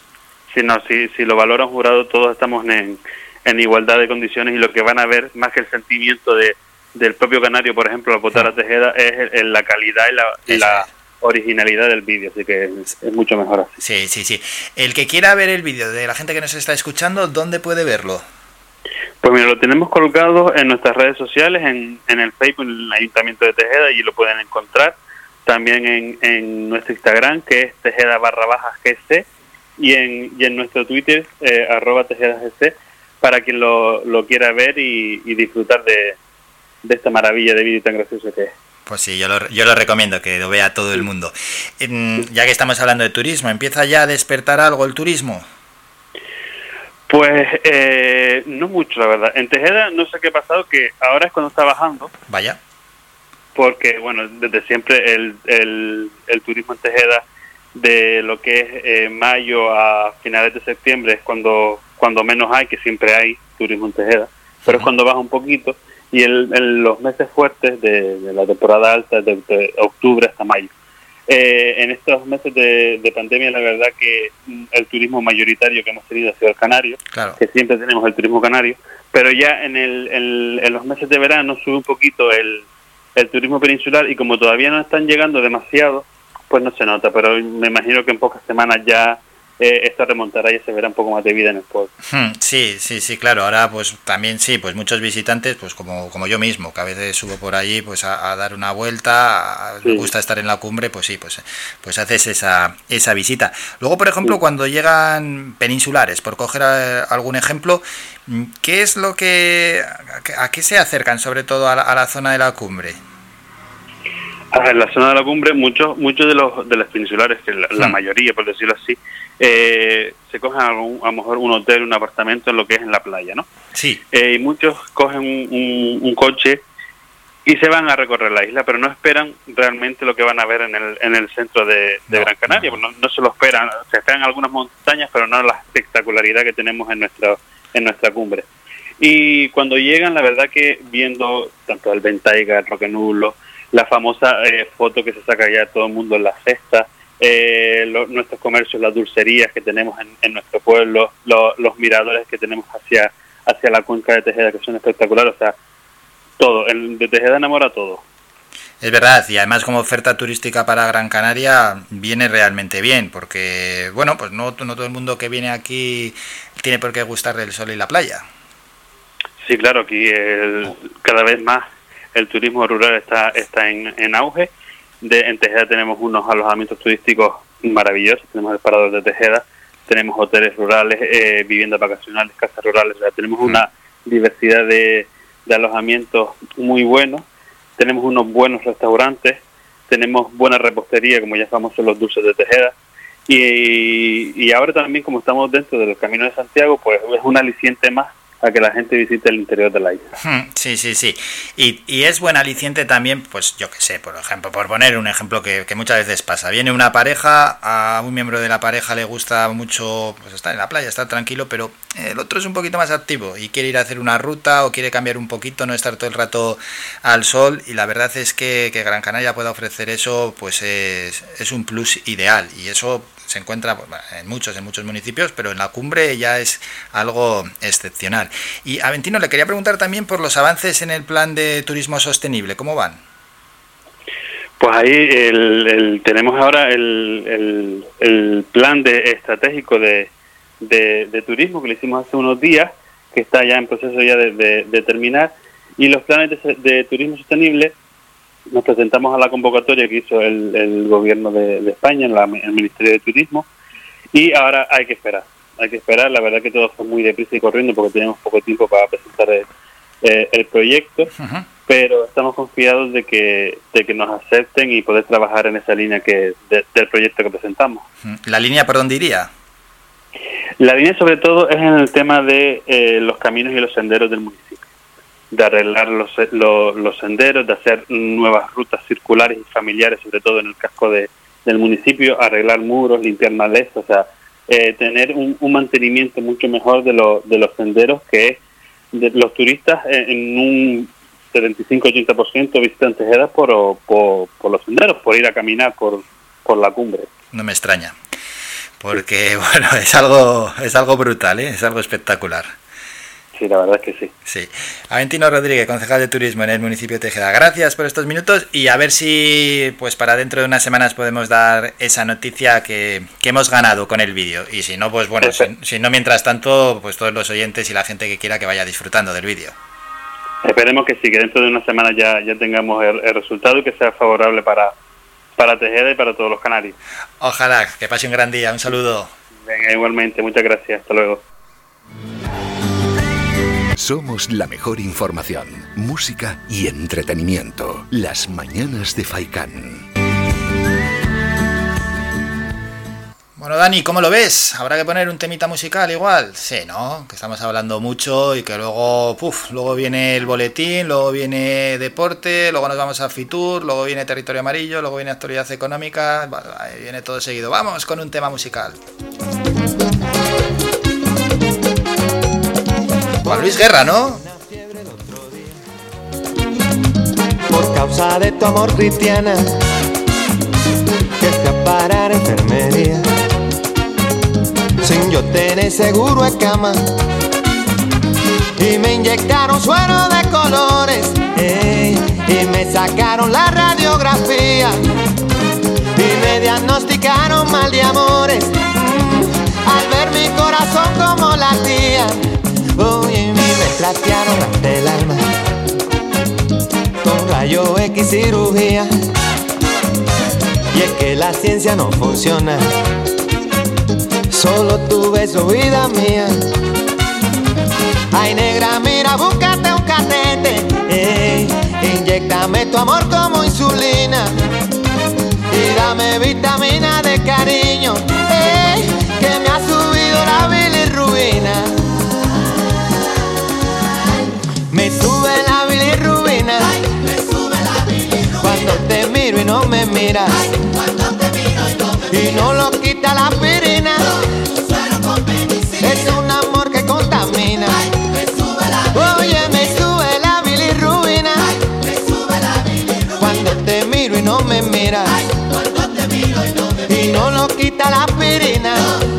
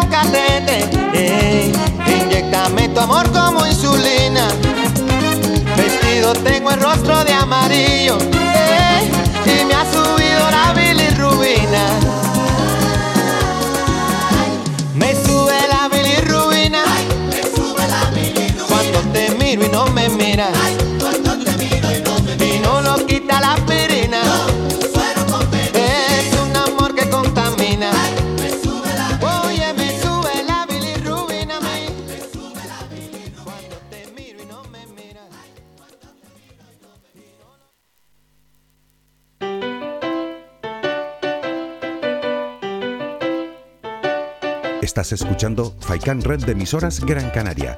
Sintonízanos en Las Palmas 91.4. Faikan Red de emisoras. Somos gente. Somos radio.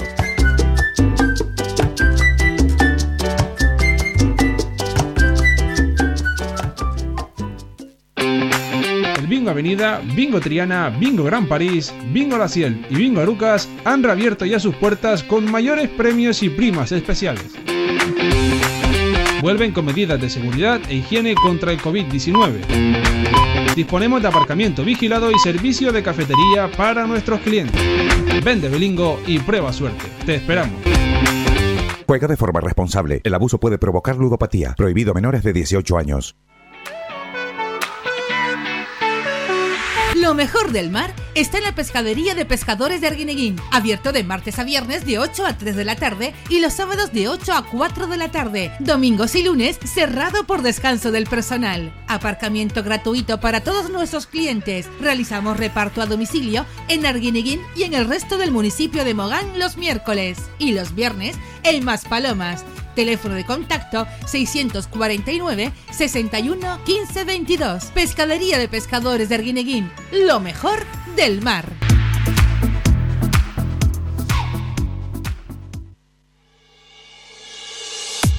Mantén tus instalaciones de limpieza con Servinagua. Te ofrecemos un servicio profesional de limpieza para oficinas, locales, núcleos residenciales, comunidades de vecinos, industrias, cristales, colegios, limpieza general de obras y mucho más. Teléfono 928 96 37 63 y correo electrónico info arroba servinagua.com. Si ya dispone de un servicio de limpieza, pide presupuesto sin compromiso y lo mejoramos. Recuerda, teléfono 928 96 37 63 y correo electrónico info arroba servinagua.com.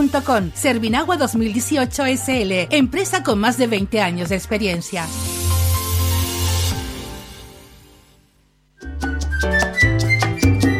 El mejor regalo que te podemos ofrecer en tu red de emisoras Faikan es mucha música, porque es el mejor relax que te ofrecemos durante el día. Somos la mejor información, música y entretenimiento. Las mañanas de Faikan.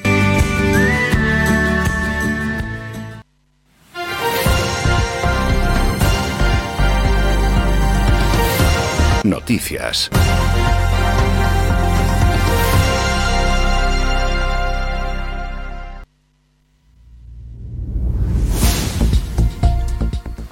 Tiempo ya para un nuevo boletín informativo cuando pasan dos minutos de las 10 de la mañana.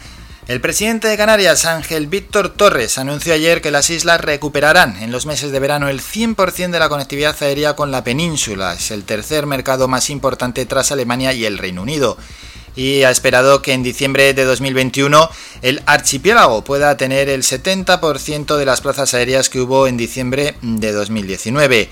Así lo expuso durante la inauguración oficial del pabellón de Canarias en Fitur ayer donde agregó que el archipiélago ha tenido desde el principio un control de la pandemia más favorable que en el resto de España y que el objetivo en todo momento ha sido que se pudieran abrir lo antes posible las fronteras y que volvieran los turistas.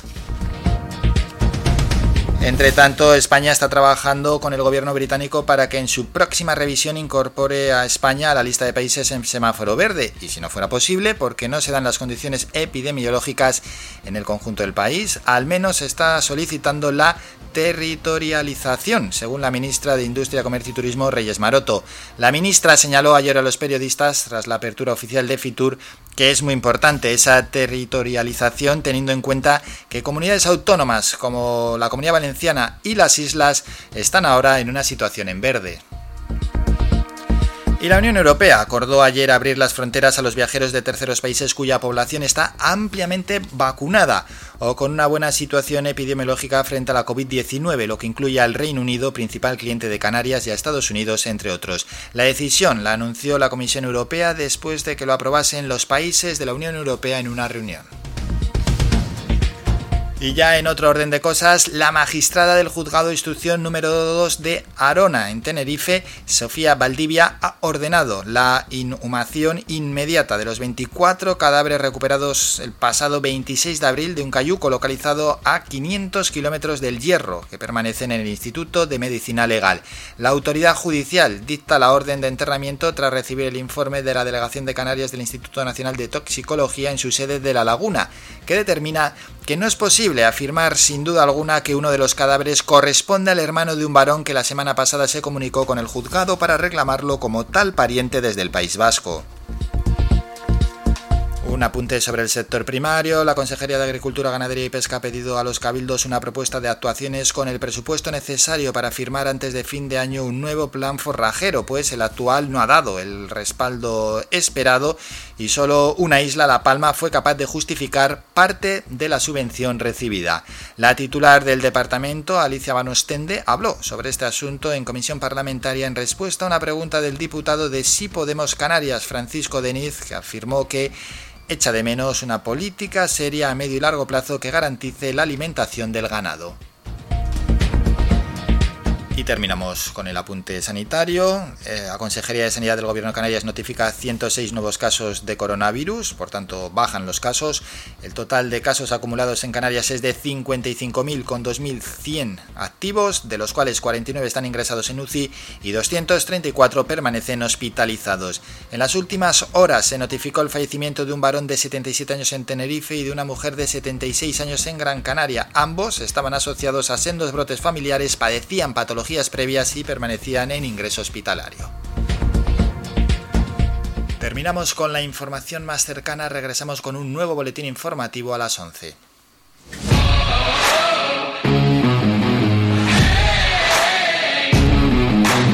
La actualidad deportiva.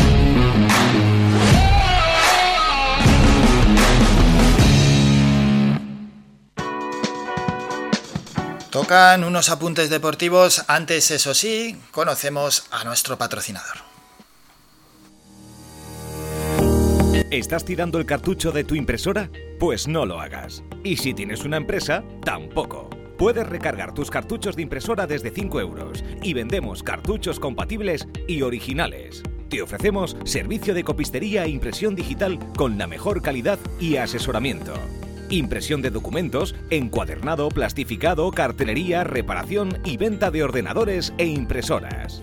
Tinta y Toner Telde, ubicado en el Callejón del Castillo número 145, Calero Alto, Telde.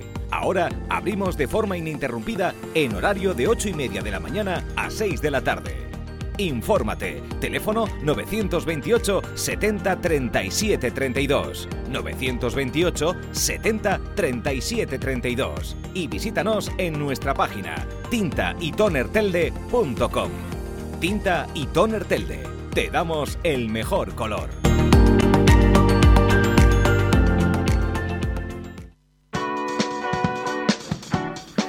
Empezamos por segunda división del fútbol nacional, donde hoy tenemos partido, jornada número 40. Ayer se jugaron cuatro encuentros con estos resultados: Logroñés 1, Fuenlabrada 0, Alcorcón 2, Sabadell 0, Tenerife 0, Mallorca 1, que ya era equipo de primera división ya el martes, y Mirandés 0, Leganés 0.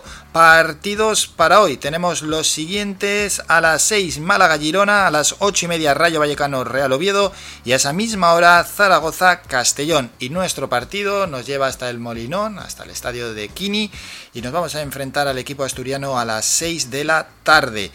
Bueno, pues un duelo donde nosotros pues, apenas nos jugamos nada, pero lo que dice Pepe Mel, que hay que terminar de la mejor manera posible y que hay que, bueno, pues que defender nuestra profesionalidad y la entidad que representamos. El Sporting de Gijón es sexto clasificado, está en la zona para jugar el playoff, eso sí, empatado a puntos con el Rayo Vallecano.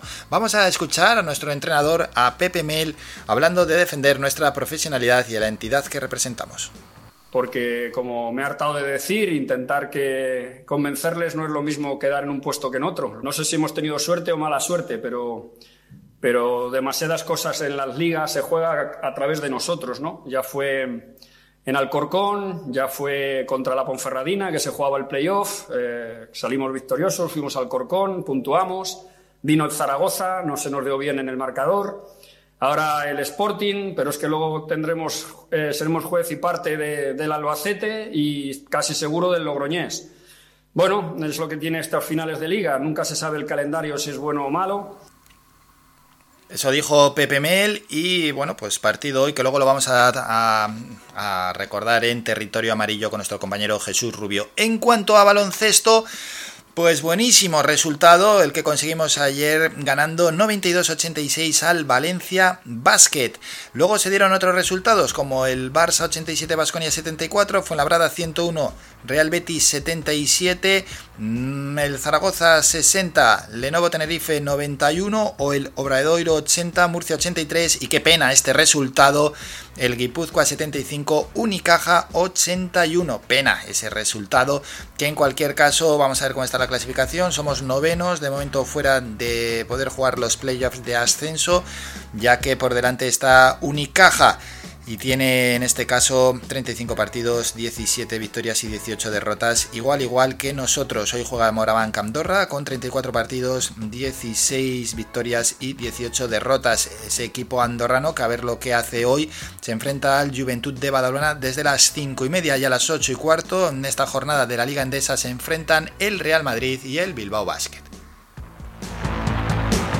Y dos apuntes más deportivos. En ciclismo, el suizo Mauro Smith ganó la undécima etapa del Giro de Italia entre Perugia y Montalcino de 162 kilómetros, que supuso la reafirmación en el liderato del colombiano Egan Bernal y el desvanecimiento del joven belga Renko Ebenepul. En boxeo, el sueño de Zeus de Armas de proclamarse campeón de España ya tiene fecha y lugar confirmado. Será el próximo 12 de junio y la velada tendrá lugar en casa en la gallera de López Socas. Comienza, por tanto, la cuenta atrás para que el púgil Gran Canario pueda hacerse con el cetro nacional del peso ligero, ahora vacante. Su rival será el sevillano Carlos Ratón Pérez, quien acredita, pues por cierto, gran experiencia a sus espaldas, es profesional desde 2013, 16 victorias y 6 derrotas en su palmarés.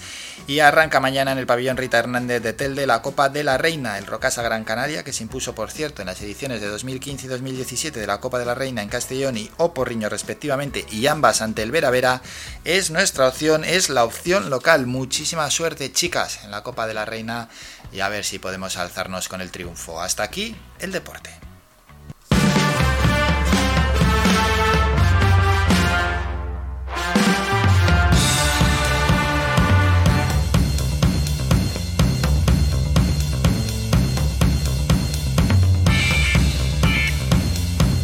Vamos ya hasta la Feria Internacional de Turismo de Madrid. Allí nos atiende el concejal eh, Jonay López, concejal en Telde, a quien ya saludamos. Concejal, buenos días. Muy buenos días. ¿Qué tal? ¿Cómo va todo por allí? Bueno, pues iniciando la segunda jornada de esta Feria Internacional de máxima importancia para el sector turístico. Sin duda alguna, sin duda alguna. Ahora vamos a hablar ¿no? de ese sector turístico. Ayer fue la jornada de inauguración, bueno, jornada donde pues, estuvieron todas las autoridades de tantos y tantos lugares, desde las principales autoridades del Estado hasta representantes de diferentes países y comunidades autónomas. ¿Cómo fue la jornada de ayer? Bueno, pues eh, como bien dice, fue la jornada inaugural a primera hora de la mañana, con la asistencia en este caso pues de los Reyes de España, y en el y en el stand de Canarias pues todas las autoridades que conformamos tanto tanto la presidencia del gobierno cabildos y, y, ayuntamientos aquí presentes. Y ya después ya el trabajo de atención pues a todas las personas que se acercaban a los diferentes stands y también ese trabajo de contacto directo con el sector turístico con empresas del sector turístico que si bien otros años eh, la tipología de, de, de esta feria pues te permitía pues ese trato directo con, con el visitante con, o con el posible visitante Hmm. a Canarias este año está más destinada pues al, a, a ese contacto directo con el sector turístico que ya augura, como bien se decía y como bien se palpa, pues eh, todo, eh, toda la intención de que el segundo semestre del año pues sea el semestre de la recuperación del turismo en Canarias. Pues ojalá, ojalá. Eso os transmiten en, desde las empresas del sector y algo más que os trasladan, que, que os dicen. Nah, sí, bueno, eh, todo está eh, marcado pues por, por, la evolución de la vacuna, principalmente los objetivos desde la presidencia del gobierno de Canarias y lo que uno palpa día, días eh, en este en estas jornadas es eso, que el segundo semestre del año pues ya se plantea ya como un semestre de recuperación y estamos hablando ya de un 2022 como como como todos los canarios y canarias queremos que nuestra tierra sea el atractivo eh, turístico no solo de visitantes nacionales que es la expectativa a este segundo semestre del año sino también de eh, visitantes de otros países que están interesados en volver a Canarias. Hmm. Bueno, lo del segundo semestre casi casi no voy a decir que se da por hecho, es que si no ya sería un drama. Pero hasta que llegue ese segundo semestre, pues bueno, ahí van cayendo las noticias casi casi a cuentagotas, no están siendo malas, la verdad, en cuanto a lo que llega desde Alemania. También estamos esperando a que Inglaterra, ¿no? el Reino Unido nos dé luz verde y luego hay que destacar que la conectividad con el resto de la península ha aumentado. Sí, bueno, eh, sí es verdad que estando en esta feria ves gestos como los que acabas de comentar, en el que países como eh, Inglaterra ya están interesados también pues, en, leva en, levantar esas restricciones. Por ponerte un ejemplo, en, en, la jornada de inauguración se acercó el embajador de, de, de, de España en Inglaterra, o sea, cuestiones ya de acercamiento que ya nos, eh, que ya nos dan un halo de esperanza para que Canarias vuelva a ser el destino que siempre fue y que en esta feria demuestra que sigue siendo uno de los, de, uno de los destinos más atractivos que, que, existen, por sus recursos, por su variedad, por, eh, por todas las bondades que prestan las Islas Canarias. Claro, y luego lo que dijo la ministra Reyes Maroto, que en caso de que sigan eh, valorando a los países en su conjunto, que hagan una excepción, porque encima en nuestro territorio es lo más fácil del mundo, poder hacer una excepción, ¿no? Territorializarnos y, y- y dejar, bueno, pueden dejar parte de- del país, si quieren con el semáforo rojo, pero si nosotros en las islas estamos con unos índices epidemiológicos muy bajos, que nos den semáforo verde. Sí, correcto. Eh, de todas maneras, vuelvo, insisto, todo pasa desde el sector empresarial, desde eh, los comentarios que uno recibe aquí, todo pasa por la evolución de la vacuna. Hmm. Tenemos el deber, de- desde todas las autoridades, principalmente por las autoridades sanitarias, de seguir evolucionando, de seguir creciendo en, esta, eh, en estas fases de, de vacunación para que nos pongamos como objetivo que de aquí a final de año podamos tener el mayor número de población ya vacunada y que nuestro territorio sea un territorio eh, un territorio totalmente libre de COVID, que es lo que nosotros vendemos, un territorio seguro donde eh, Canarias vuelve otra vez a ser motor de España, porque aquí queda latente que Canarias sigue siendo motor de España a nivel turístico. Eso es. En cuanto a la oferta que hemos presentado en Fitur, es una oferta bastante tecnológica, ¿no? Como con geolo- geolocalización, eh, es por las imágenes que nos han llegado, ¿no? Que, que eso tenemos principalmente como novedad. Sí, eh, totalmente. Eh, Canarias se muestra como, como un destino geo- eh, geolocalizado, un, un destino inteligente, y así también viene Telde, en Hmm. nuestro municipio, que ha dado un paso cualitativo importantísimo en este último año, que nos ha permitido ser novedosos, reconocidos incluso por el gobierno de Canarias. Uno de los municipios que eh, ya tiene una señalética turística inteligente, en el que el visitante puede, a través de golpe de teléfono, conocer las bondades de nuestro municipio. Y encima también un centro, un nuevo centro de información turística que es la matriz eh, del desarrollo turístico de nuestro municipio y también del sector turístico de, de- de Telde. Eh, en nuestra inauguración, que fue hace unos días, el sector turístico que estaba presente nos daban la enhorabuena porque por fin Telde tenía un centro de información turística a la altura y también un sistema de información turística adaptado a la realidad. Es decir, si no, si seguimos viviendo fuera de la realidad Sí. digital y de- e inteligente, no, no estamos adaptados a, a- a- a lo que nos pide, en este caso, el turismo eh, actual. Y Canarias, y en este caso Telde, está adaptado a ello. Bueno, y una última cuestión, ¿qué nos queda ahora para los próximos días? Bueno, pues eh, si bien mi jornada aquí en Fitur acaba en el día de hoy, a partir de mañana pues ya es una jornada más de atención.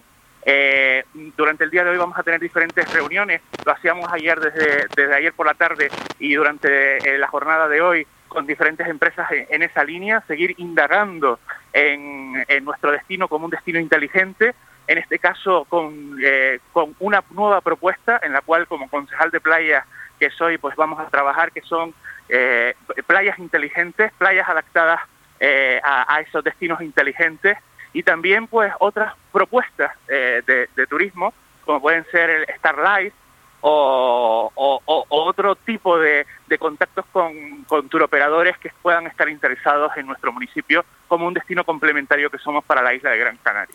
Eso es, porque cuando se nombra Gran Canaria en el mundo, todo el mundo conoce ciertas bondades, pero es que hay muchas más, ¿eh? que a veces parecen un poquito desconocidas. De hecho, acabamos de hablar hace unos minutos con el concejal de turismo de Tejeda. Y, y- claro, ellos están en la cumbre, sol y playa no ofrecen, pero también ofrecen otras cosas que es un gran atractivo para todos los visitantes. Correcto, Gran no deja de ser un puzzle, un puzzle de múltiples eh, recursos y en ellos está Telde. Telde ofrece unas maravillo una, una maravillosa ciudad abierta al mar, pero también ofrece unos recursos naturales de- de turismo activo con nuevos servicios como pueden ser el, el actual corredor paisajístico que está a punto de ser una realidad. Nuestros cascos históricos como referente de la historia de Canarias eh, pionera en, en, en San Juan o San Francisco, o nuestra oferta gastronómica, nuestra oferta comercial, que también es rica en, en- esta variedad que, que ofrece Canarias. Hmm. Múltiples recursos que tenemos que seguir promocionando porque no podemos dejar de estar aquí. Eh, nos planteábamos si, si era lógico estar o no estar, pues por supuesto tenemos que estar. En estos momentos más difíciles es cuando más tenemos que estar y ofrecer para prepararnos a lo que ya nos viene y, y lo que es una realidad dentro, dentro de unos días. Así es, así es. Yanay López, concejal en el Ayuntamiento de Telde, gracias por estos minutos. Un abrazo. Un abrazo y feliz día. Somos la mejor información, música y entretenimiento. Las mañanas de Faikán. Así es, así es, ¿no? El turismo activo, que al final, pues, oye, que cuando uno va a visitar una zona hay que intentar sacar el máximo partido de esa zona y adaptarla a sus gustos, ¿no? Y cuando vas con varias personas, pues ahí los gustos cambian mucho. Y por tanto, siempre está bien que un destino, pues, ofrezca diferentes opciones. Y Gran Canaria, que es un mini continente, pues te ofrece casi todas, la verdad. Es, es una burrada, es una pasada, es, es auténticamente de locos. Pero bueno, es un, es una suerte, es un privilegio.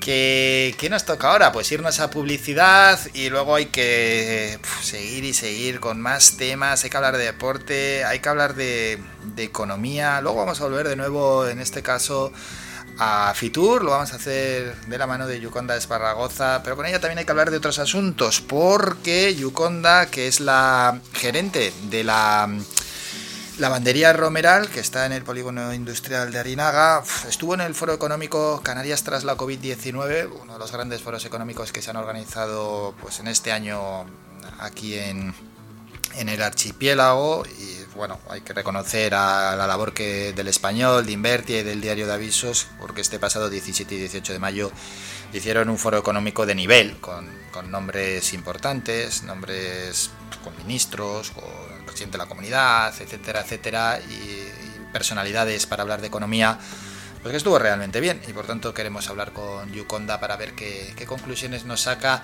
también de, de ese foro en el que ella participó por tanto exponiendo su caso. Su caso, entre otras cosas, tiene que ver con una lavandería que fue nombrada dos veces la mejor de España y que, claro, entró en una crisis brutal junto a la crisis de la COVID-19, pero que gracias también a, llamamiento que le hizo a la presidenta del Banco Santander, Ana Patricia Botín, esta ha podido refinanciar ¿no? la, la, deuda que tiene la lavandería y que Ana Patricia Botín pues lo pone de ejemplo cuando va por ahí de cómo se ayuda a las pymes. Bien, esto y muchas más cosas que vamos a hablar con Yuconda Esparragoza, pero sobre todo que está allí, está en Fitur y con ella queremos charlar. Ahora hay que hacer un descanso. A ver, a la vuelta vamos a hablar ya directamente con eh, Jesús Rubio. Hay que hablar en territorio amarillo de toda la actualidad deportiva, de todo lo que está teñido de amarillo, de la Unión Deportiva Las Palmas, del Herbalife Gran Canaria y de otros asuntos también de equipos de otras divisiones que son actualidad. Y luego con Guillermo Camaño repasamos la actualidad económica. Para ir con todo esto hay que parar un poco, coger aire, respirar, publicidad y regresamos. Escuchas Faikan Red de Emisoras, Las Palmas 91.4. Somos gente, somos radio.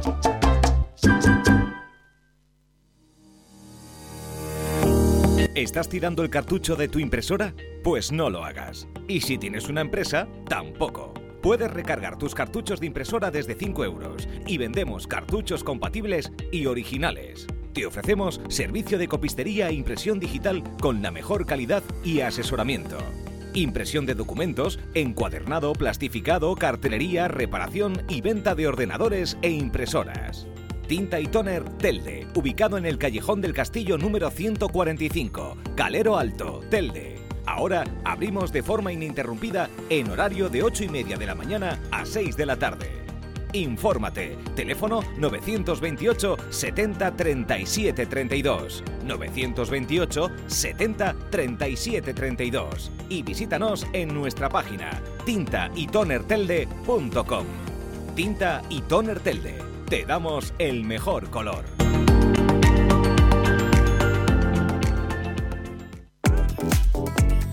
A cualquier hora y para cualquier problema, llegan los coches amarillos. Llega Desatascos Jumbo 928 230265. Desatascos domésticos industriales y de redes ayuntamientos. Vaciado de pozos, achique de agua, aljibes o por lluvias. Tratamiento de legionela. Trabajos en todo tipo de embarcaciones. 638 748 731. Limpiezas de choque y localización de arquetas ocultas Más de 34 años sin descanso. 24 horas sin excepción. 928 230265. Pioneros en limpieza de estanques y redes heredades de agua. No contrate intermediarios. Llámenos directo y ahorre tiempo y dinero. 638-748-731. El Bingo Avenida, Bingo Triana, Bingo Gran París, Bingo La Ciel y Bingo Arucas han reabierto ya sus puertas con mayores premios y primas especiales.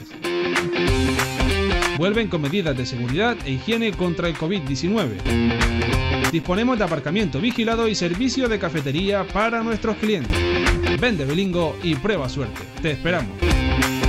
Juega de forma responsable. El abuso puede provocar ludopatía. Prohibido a menores de 18 años. Mantén tus instalaciones de limpieza con Servinagua. Te ofrecemos un servicio profesional de limpieza para oficinas, locales, núcleos residenciales, comunidades de vecinos, industrias, cristales, colegios, limpieza general de obras y mucho más. Teléfono 928 96 37 63 y correo electrónico info arroba servinagua.com. Si ya dispone de un servicio de limpieza, pide presupuesto sin compromiso y lo mejoramos. Recuerda, teléfono 928 96 37 63 y correo electrónico info arroba servinagua.com. Servinagua 2018 SL, empresa con más de 20 años de experiencia.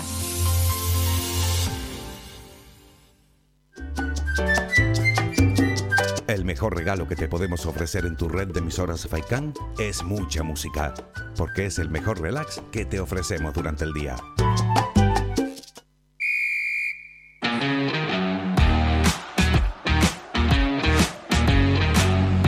Territorio Amarillo.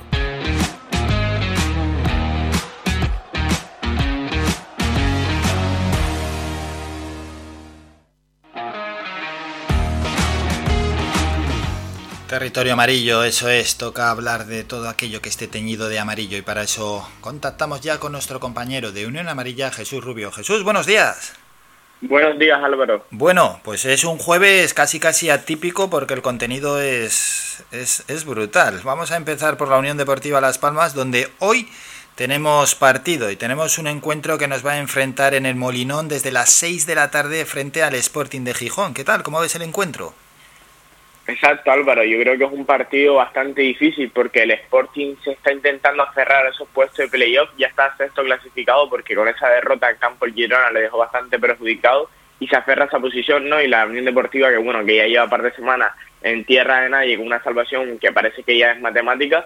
Y yo creo que por lo menos el equipo debería salir y dar lo máximo de sí y dejarse el orgullo en el campo, cosa que la verdad no hemos visto en los últimos partidos.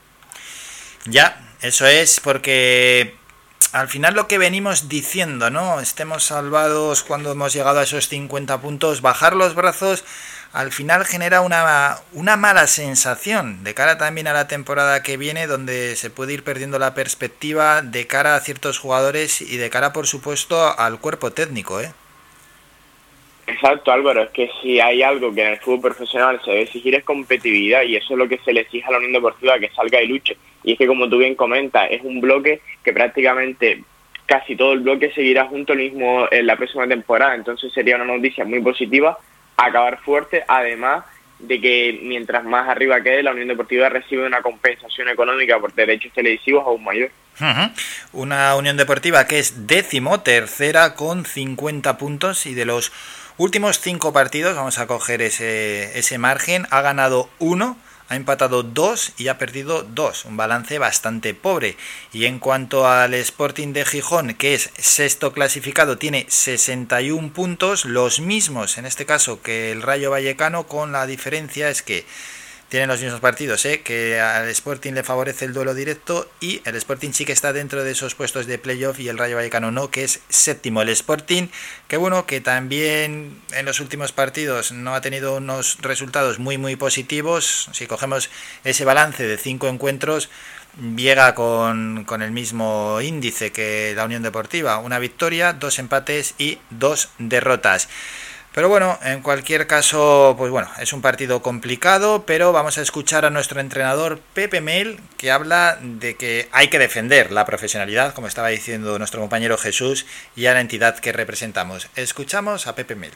porque como me he hartado de decir, intentar que convencerles no es lo mismo quedar en un puesto que en otro. No sé si hemos tenido suerte o mala suerte, pero, pero demasiadas cosas en las ligas se juega a, través de nosotros, ¿no? Ya fue en Alcorcón, ya fue contra la Ponferradina, que se jugaba el playoff, eh, salimos victoriosos, fuimos al Alcorcón, puntuamos, vino el Zaragoza, no se nos dio bien en el marcador, ahora el Sporting, pero es que luego tendremos, eh, seremos juez y parte del Albacete y casi seguro del Logroñés.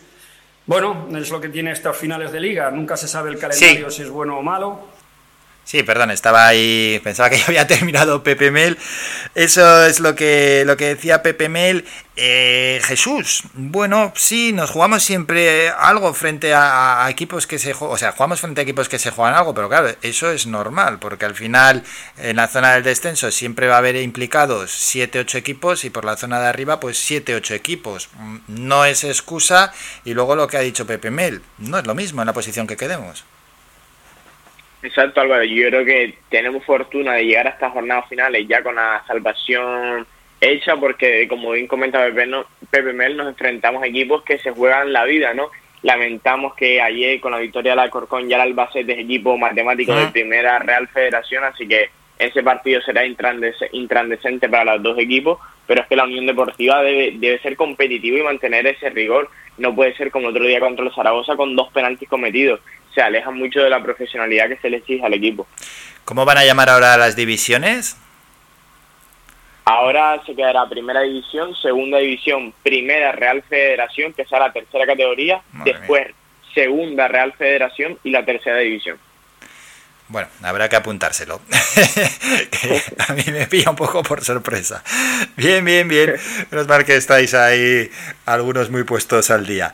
Mm, y cambiar el chip, por supuesto, que otros llevamos muchísimos años con lo de segunda B y tercera división. Esto nos va a costar bastante. Lo que no sabemos es sobre el futuro de Pepe Mel. Vamos a escuchar al menos al entrenador lo que dijo he tenido una, una, reunión, pero como muchas que tengo, pasa que esta vez fue especial porque solo se hablaba de una cosa, es la que Luis Elguera y yo tuvimos el otro día, que fue extensa, y, pero principalmente yo hablé muy poquito, principalmente era escuchar a Luis y me presentó un proyecto, un proyecto que, es, que está francamente bien, eh, de una idea de, de, lo que esperamos de la Unión Deportiva, ¿no? Y de, como te decía antes, de entender las cosas, de entender el juego, mm, porque creo que este, el juego es el mismo, pero no en todos los sitios se entiende de la misma forma, ¿no? Bueno, hay dudas, ¿no? Y suenan también candidatos para el banquillo. Exacto, pero son semanas claves para ver quién es el que entrenador que se sienta la próxima temporada en el banquillo Unión Deportiva. Y es que a pesar de, la posible continuidad, como bien comenta Pepe Mel, hay otros nombres que suenan con bastante fuerza, como es el caso de Rubén de la Barrera, entrenador que ha llegado a mitad de temporada al Deportivo este año, eh, Eder Sarabia, que fue el segundo de Quique Setién en esa etapa, y tenemos muy buen recuerdo de él. Y por último se comenta Sergio Pellicer, entrenador de Málaga, que ayer ya comunicó que no iba a seguir en el equipo. Bueno, bueno. A ver, no son nombres de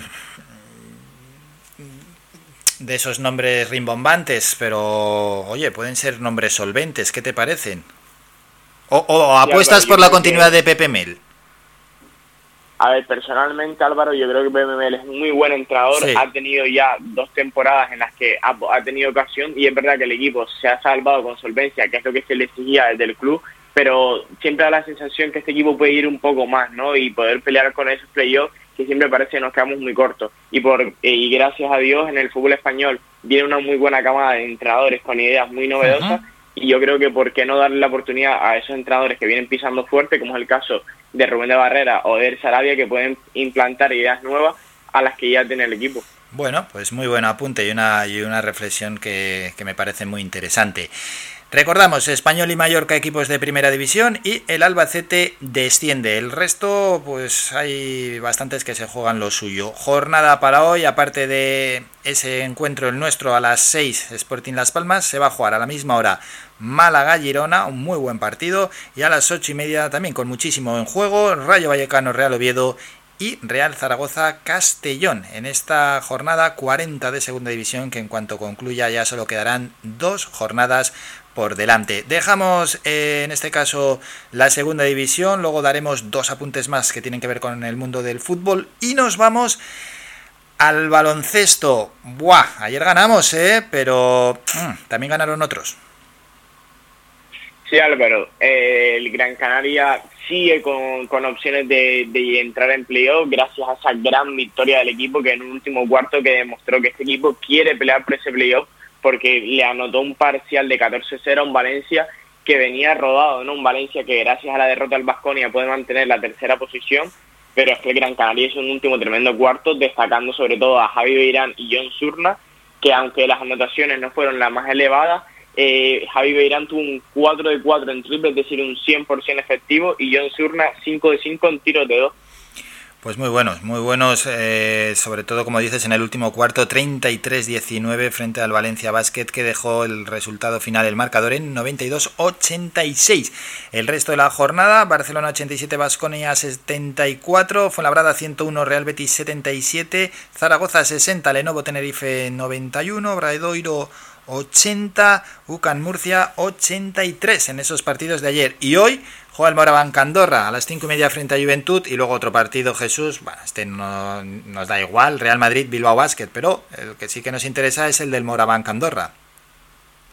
Exacto, Álvaro. Eh, Gran Canaria tendrá unos opuestos en los dos partidos. Uno, porque las opciones de Gran Canaria pasan, pasan porque el Moraván pierda uno de los dos partidos y personalmente yo creo que este es el que se le puede escapar porque es un rival muy, muy, muy duro y que Unicaja pierda su último partido contra el Real Madrid. Un Real Madrid que de ganar hoy certificaría la primera posición y si pierde se jugaría en el último partido contra el Unicaja esa primera posición. Bueno, pues que pierda el Madrid.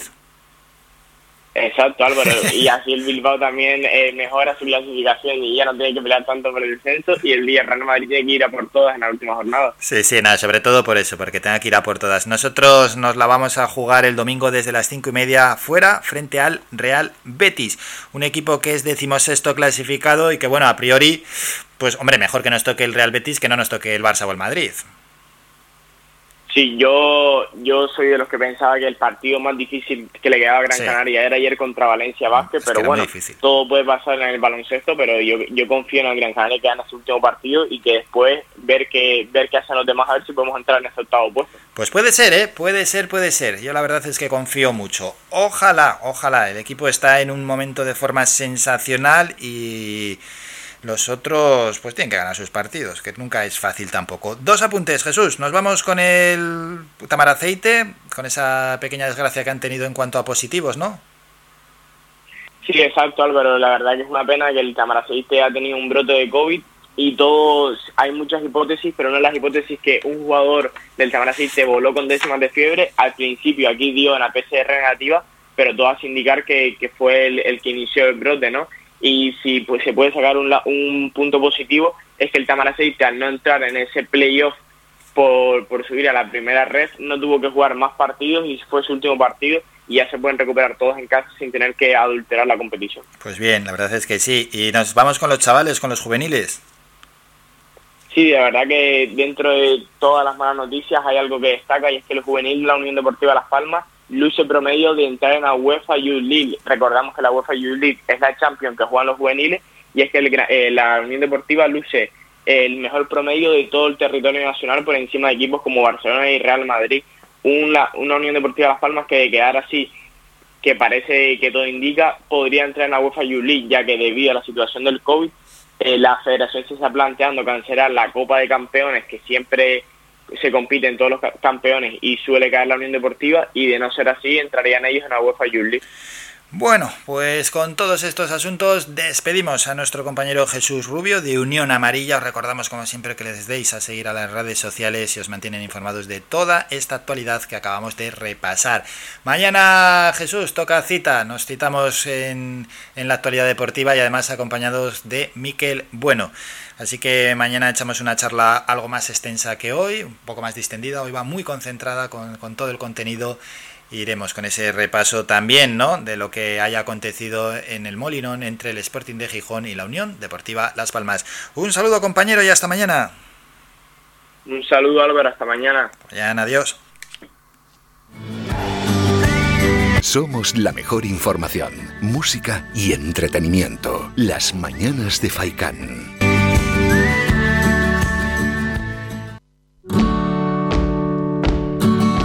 Nos vamos a ir a publicidad, es un descanso, son dos minutos y a la vuelta tenemos que volver ya directamente para hablar con Guillermo Camaño, nuestro economista, sobre economía, sobre las noticias que nos haya dejado la actualidad económica esta semana. Nos vamos a la publi y volvemos con Guillermo Camaño.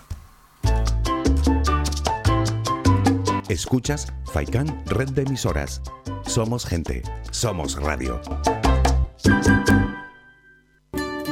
El Guachinche, en Carlos V, Carrizal de Ingenio. Si aún no conoces nuestro bichillo lagunero, no tienes perdón de Dios. El Guachinche, frente al Centro Cívico del Carrizal. Especialistas en gastronomía antigua canaria. El Guachinche, ven a conocer el patrimonio canario a través de las recetas de Doña Luisa. Costillas con piña, papas negras, atún de romería y muchas deliciosas recetas más. El Guachinche, teléfono de reservas 626 20 18 72. El Guachinche, en el Carrizal, especialistas en cocina antigua canaria, bichillo y vino tradicional. El Guachinche, en el Carrizal, disfruta de lo nuestro.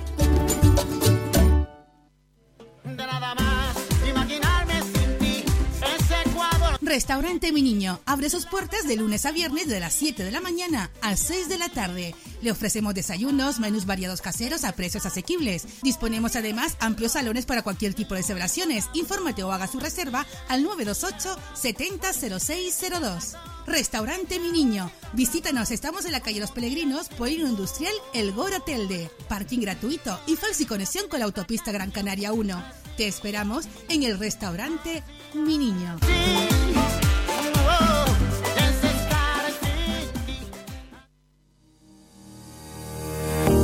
¿Estás tirando el cartucho de tu impresora? Pues no lo hagas. Y si tienes una empresa, tampoco. Puedes recargar tus cartuchos de impresora desde 5 euros y vendemos cartuchos compatibles y originales. Te ofrecemos servicio de copistería e impresión digital con la mejor calidad y asesoramiento. Impresión de documentos, encuadernado, plastificado, cartelería, reparación y venta de ordenadores e impresoras. Tinta y Toner Telde, ubicado en el Callejón del Castillo número 145, Calero Alto, Telde. Ahora abrimos de forma ininterrumpida en horario de 8 y media de la mañana a 6 de la tarde. Infórmate. Teléfono 928 70 37 32. 928 70 37 32. Y visítanos en nuestra página tintaytonertelde.com. Tinta y Toner Telde. Te damos el mejor color.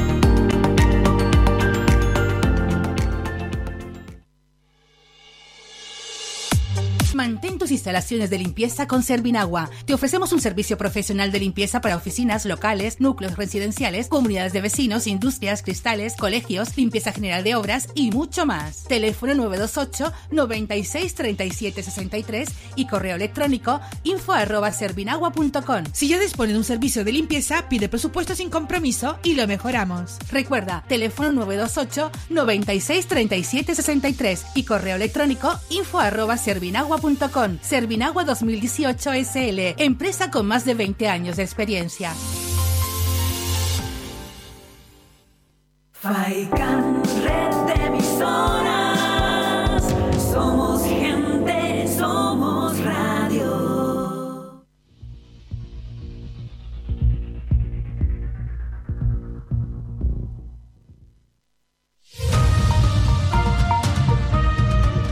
La actualidad económica.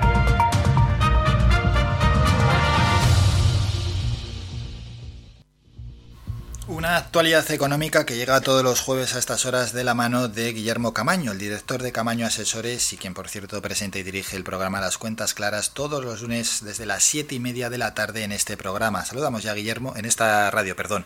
Saludamos ya a Guillermo. Guillermo, buenos días. ¿Qué tal Álvaro? Muy buenos días. Pues bueno, deseando escucharte y deseando qué temas tenemos para hoy. Bueno, de- deseando escucharme, no sé, porque siempre me temo que soy portador de, de malas noticias. Alguna vez espero que tengamos oportunidad de compartir una buena. Oye, ojalá, ¿eh? no, va- no va a ser en esta ocasión, desafortunadamente, porque la situación económica es la que, la que sabemos. La, la novedad en este sentido, eh, pues viene, viene desde el punto de vista de los impuestos, donde el actual eh, desgobierno de la nación eh, pues sigue buscando cómo arañar eh, euro a euro eh, de los bolsillos de los contribuyentes. Y ahora con la excusa del medio ambiente y los hábitos saludables pues tienen ya contabilizados 1.500 millones en esa particular libreta que llevan para eh, cubrir el agujero de los 90.000 millones de, de, su presupuesto. Y eh, pues bueno con impuestos sobre los plásticos de un solo uso eh, impuestos a los depósitos en, ver, en vertederos sobre eh, bebidas azucaradas. Eh, todas estas cuestiones que mm, tú me dirás cómo están de cerca o de lejos de, del consabido eh, estribillo que acompaña siempre a esta canción de que, bueno, quienes van a pagar en realidad son los ricos. Que yo sepa, eh, todos, todos estos impuestos y los demás también directa o indirectamente, desafortunadamente, a quienes más afecta es a la extinta clase media y, y, al común de los ciudadanos de toda España. Así es, es un impuesto que lo pagamos en, entre todos, la fiesta pues al final se paga entre todos y vienen pues con cierto eufemismo, ¿no? El nombre que se le pone a estos impuestos, eh, impuesto verde, ¿no? Y claro, uno escucha impuesto verde y dice, oye, pues qué bien, impuesto verde, si esto al final pues ayuda a que a dañar lo menos posible el medio ambiente, que bueno, que esa puede Más ser bien, una yo creo que puede ser una intención. Se pone uno, se pone uno verde cada Sí. vez que oye hablar de estas cosas. puede ser puede ser una intención, pero vamos, que al que va directo es al bolsillo de, del ciudadano, porque muchas veces aunque se grave a, a las empresas, las empresas luego lo repercuten en el precio final. Efectivamente, y además que afecta a la rentabilidad de la mayoría de las empresas de nuestro país, bueno, las que puedan quedar después de, de esta crisis, que son básicamente pymes, que son negocios familiares, eh, con impuestos como el impuesto al diésel, eh, con la retirada, de, de hecho, de por lo menos eh, tienen la intención de, de finiquitar los vehículos diésel, cuando en su momento pues esos pequeños empresarios hicieron el esfuerzo para invertir en un vehículo más económico que estaba digamos promocionado también por el gobierno del momento y ahora se encuentran con que eh, bueno son pequeñas pequeñas cosas por, pero se encuentran por ejemplo y, y, y es un, un caso que se da con frecuencia que no pueden ni pasar la ITV porque se reducen los, las limitaciones en cuanto a emisión de gases y este tipo de, de cosas. Sí, impuestos, y por ejemplo. nos salen en los medios eh, hablando acerca de energías renovables y de la necesidad de cambiar por un vehículo híbrido o, o eléctrico. Y claro, yo, lo mismo que muchos ciudadanos, nos preguntamos, muy bien, pero ¿y esa fiesta quién la va a pagar? Me encantaría cambiar de coche todos los años, pero tengo el que tengo desde hace 20 años, ¿por qué no me puedo permitir otro? Sí, sí que sí que va muy lento el cambio al, al coche eléctrico o coche híbrido. Sí que han marcado ya unos plazos a, a larga distancia, bueno, entre otras cosas también para que las empresas les dé tiempo ¿no? a reconvertir y porque hay muchísima industria en torno al petróleo y al, y al automóvil, pero, pero lo que se refiere a día de hoy, hombre, lo que dices Guillermo, aunque quieras, a, día de hoy se, se antoja complicado.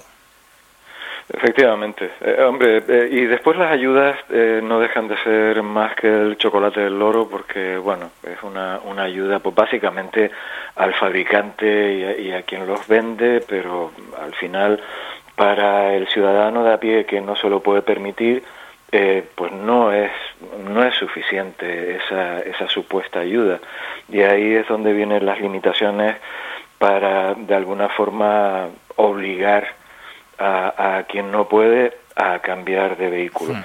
Podríamos hablar largo y tendido Sí. de política energética también. Pero hay, hay, un, eh, hay un acerca tema del que, tema. que- Datos claros, por ejemplo, una ecotasa, que es la de los viajes en avión. Se criminaliza mucho los viajes en avión que contaminan mucho los aviones. Bueno, es, es- es cierto, ¿vale? Contaminan mucho los aviones, igual que, que, que otras que los coches o que otras industrias pueden contaminar mucho. Pero es que, ojo, bueno, el gobierno canario ha hecho muy bien en decir que, lógicamente nosotros salimos muy desfavorecidos si se, si se cobra ese impuesto verde o esa ecotasa. Sería de la siguiente manera, más o menos según un estudio que se ha hecho. En los viajes cor- cor- cortos, y es que es súper injusto, porque cuanto menos tienes, más te va a afectar. Eh, en un viaje corto te afecta en torno al viajero, ¿eh? en 5 euros. En uno de media distancia ya te incrementa el billete en 23 euros, que no es broma. Y en, uno, en un viaje largo en 42 euros, así, de golpe, tras, con un impuesto. Efectivamente, hombre, para nosotros en, en Canarias, desde luego, el tema es efectivamente sangrante.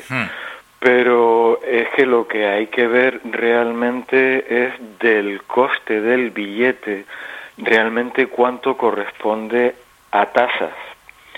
Eh, y si alguna vez has tenido la curiosidad de, de mirar, eh, es una parte muy importante del, del coste de- del billete. Tasas de AENA, que eh, sabemos lo que es, y otro tipo de tasas eh, aeroportuarias, impuestos, etcétera, etcétera. Eh, y ya te digo, de este tema eh, podríamos hablar largo y tendido Sí, sí, sí, bueno, pero... porque porque da para bastante. Y pero solamente una puntualización en cuanto al tema de, de esa de ese tránsito eh, ecológico eh, de lo que no se habla es de los niveles de contaminación que supone la fabricación de un coche eléctrico eh, y el tema de las baterías porque no nos olvidemos de que eh, el tema de la, del almacenamiento de energía eh, no es una cuestión que esté ni mucho menos resuelta. Y la generación de residuos altamente contaminantes eh, como consecuencia de, mm, digamos, de la expansión eh, de los coches eléctricos es algo que se está dejando de lado. Bueno, pues ahí tienen una tarea importante para ir progresando. ¿Qué más asuntos podemos tocar, Guillermo? Bueno, eh, un poco también en la línea de lo que hablábamos de, de la política económica del gobierno en materia fiscal, no nos podemos olvidar también de la cuestión del coste de seguridad social y, y más concretamente la eh, prometida reforma del sistema de cotizaciones en el régimen, el régimen especial de trabajadores autónomos donde el ministro Escriba está tratando de vendernos la moto de que la modificación de las tarifas no va a suponer realmente un incremento del coste. Eh, en base a la información que tenemos disponible eh, pues en, los medios de comunicación, en prensa escrita, eh, queda mm, demostrado y palpable que eh, bueno, realmente quienes van a terminar soportando un, un mayor coste van a ser los de siempre, los, los autónomos con los ingresos más bajos. Y tanto que se habla cuando interesa hacerlo y se hacen comparaciones con países de nuestro entorno, realmente el caso de España, eh, el tratamiento a los autónomos en el caso de España es, es sangrante y ahí tenemos los casos de Portugal, Reino Unido, Francia, donde el coste del, del llamado seguro autónomo es sensiblemente más bajo. Y esto lo único que hace, una vez más, es venir a añadirse a, al infierno eh, fiscal, eh, eh, laboral que soportan pequeñas y medianas empresas y que soportan eh, un- Y las la promesas incumplidas también, ¿eh? Guillermo, perdón. Las, las promesas incumplidas también, porque siempre antes de las elecciones, hace dos años antes de las elecciones generales, todos los partidos le, le prometían muchísimo a los autónomos y, y es que se ha producido todo lo contrario. Es que no ha habido una rebaja en la cuota de autónomos, es que ha habido una subida. Efectivamente, y, y en eso tienes razón Álvaro, porque no es, eh, digamos, un- un- una medalla que, que tengamos que, colgarle solamente al, al desgobierno que, que estamos padeciendo. Gobiernos anteriores, mm, de signos eh, también distintos, eh, han maltratado al, al autónomo y la intención parece ser que seguirlo haciendo eh, todavía con más saña. Hmm. Y está bien además, ¿eh? poner eh, los diferentes gobiernos en- encima de la mesa y, y ver que, que las promesas están ahí, pero que luego no se cumplen, tristemente, y los Y al- autónomos aguantando y aguantando. Y algunos de esos gobiernos incluso con una mayoría absoluta holgada para haber legislado, eh, además en línea con sus programas electorales y sin ningún tipo de sin ningún, ningún tipo de cortapisa para poderlo hacer y sencillamente pues no, no lo hicieron en su momento. Y antes de despedirnos y ya para tocar el último tema, ¿qué podemos decir de ese plan de recuperación que ha tenido que presentar el gobierno? Pues Álvaro, como desafortunadamente hemos tenido que comentar en alguna ocasión anterior, pues que no se lo cree nadie. La última muestra la tenemos eh, pues recientemente, titulares de- del día de hoy, que eh, ponen en conocimiento de todos que Moody's rebaja drásticamente el impacto del plan de Sánchez en la economía, eh, pues por las diferencias que hay dentro del, del propio gobierno.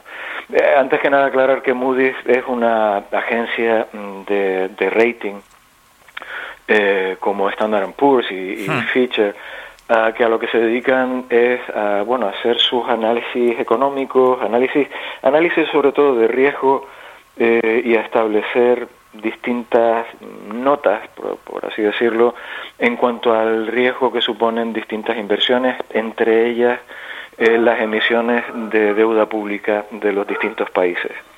Eh, y en este caso, pues Moody's, eh, a la vista del plan de recuperación de Sánchez, por lo que está diciendo, es básicamente lo que decíamos, que no se lo crean, en realidad están eh, reduciendo prácticamente a, a cero el crecimiento real que se puede esperar y desafortunadamente también eh, el principal motivo es el de los desacuerdos que hay dentro del propio gobierno. Ujú. Tenemos a una ministra de Trabajo diciendo que va a derogar la reforma laboral del Partido Popular del 2012 y una ministra de Economía pues que tira en el sentido contrario. Eh, así que en medio de ese desbarajuste eh, pues no hay quien se crea que, eh, que tengamos un gobierno a los mandos de, de la nave para sacarla de un curso que va a probar marisco. Bueno, pues ese es un tema trascendental para nuestro país. Hoy hemos hablado, como no, como siempre, como lo hacemos todos los jueves con el director de Camaño Asesores, con Guillermo Camaño, y que nos recordamos que presenta en esta radio el programa Las Cuentas Claras todos los lunes desde las siete y media de la tarde. Guillermo, como siempre, un placer. Nos citamos para el próximo jueves. ¡Feliz semana! Que así sea, un abrazo. Somos la mejor información, música y entretenimiento. Las mañanas de Faikán. Buah, esto es un torbellino ¿eh? de contenido este programa. Nos vamos a publicidad, sí, sí, y volvemos con más información, con el último boletín informativo y luego lo que nos toca es irnos hasta Fitur. Nos vamos a ir con Yuconda Esparragoza, ella es la gerente de la lavandería Romeral. Aparte de Fitur, lo que queremos hablar con ella también es del Foro Económico Canarias tras la COVID-19 que se celebró los pasados 17 y 18 de mayo y que, bueno, pues por ahí estuvieron grandes referentes ¿eh? que tienen que ver con la política y con la economía en las islas, incluso hasta en todo el país. Breve descanso y venga, y volvemos con todo esto. Uf. Faikan, red de emisoras. Somos gente, somos radio. El Bingo Avenida, Bingo Triana, Bingo Gran París, Bingo La Ciel y Bingo Arucas han reabierto ya sus puertas con mayores premios y primas especiales. Vuelven con medidas de seguridad e higiene contra el COVID-19. Disponemos de aparcamiento vigilado y servicio de cafetería para nuestros clientes. Vende Belingo y prueba suerte. Te esperamos. Juega de forma responsable. El abuso puede provocar ludopatía. Prohibido a menores de 18 años. A cualquier hora y para cualquier problema, Llegan los coches amarillos. Llega Desatascos Jumbo 928 230265. Desatascos domésticos industriales y de redes ayuntamientos. Vaciado de pozos, achique de agua, aljibes o por lluvias. Tratamiento de legionela. Trabajos en todo tipo de embarcaciones. 638 748 731. Limpiezas de choque y localización de arquetas ocultas. Más de 34 años sin descanso. 24 horas sin excepción. 928 230265. Pioneros en limpieza de estanques y redes heredades de agua. No contrate intermediarios. Llámenos directo y ahorre tiempo y dinero. 638 748 731. Viveros El Rosal, en Montaña Los Vélez Agüimes, dispone de plantas naturales para interior y exterior, además de una gran variedad en árboles. Puedes encontrar motivos decorativos traídos de todos los lugares del mundo para decorar tu casa, lugar de trabajo o jardín. Viveros El Rosal dispone de un equipo profesional y humano que te atenderá y aclarará todas tus dudas. Recuerda, en Montaña Los Vélez Agüimes, Viveros El Rosal, un placer para todos los sentidos. De lunes a viernes a la una de la tarde en Radio Faicán hablamos de salud con el Dr. Vázquez. Te ofrece claves y consejos para una vida más saludable. Y todo el año, las 24 horas del día, te atienden el teléfono 644 92 91 90. Recuerda, 644 92 91 90. Para más información visita joseluisvázquez.es o escribe a info joseluisvázquez.es. Estará encantado de atenderte. Y no lo olvides, Circudol con un concentrado de plantas y vitaminas te ayuda a mantener una correcta circulación de retorno. Pide Circudol en herbolarios y para farmacias y evita molestias en tus piernas.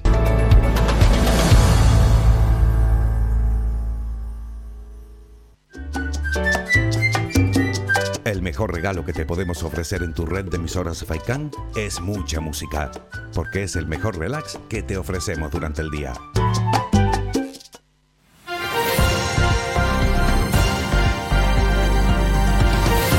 Noticias.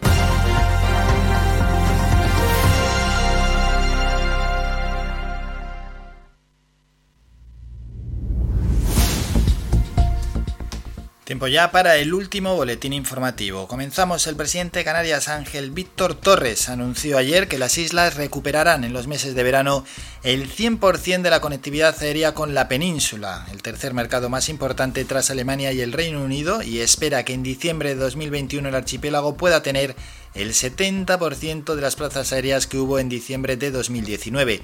Así lo expuso durante la inauguración oficial del pabellón de Canarias en Fitur, donde agregó que el archipiélago ha tenido desde el principio un control de la pandemia más favorable que en el resto de España y que el objetivo en todo momento ha sido que se pudieran abrir lo antes posible las fronteras y que volvieran los turistas.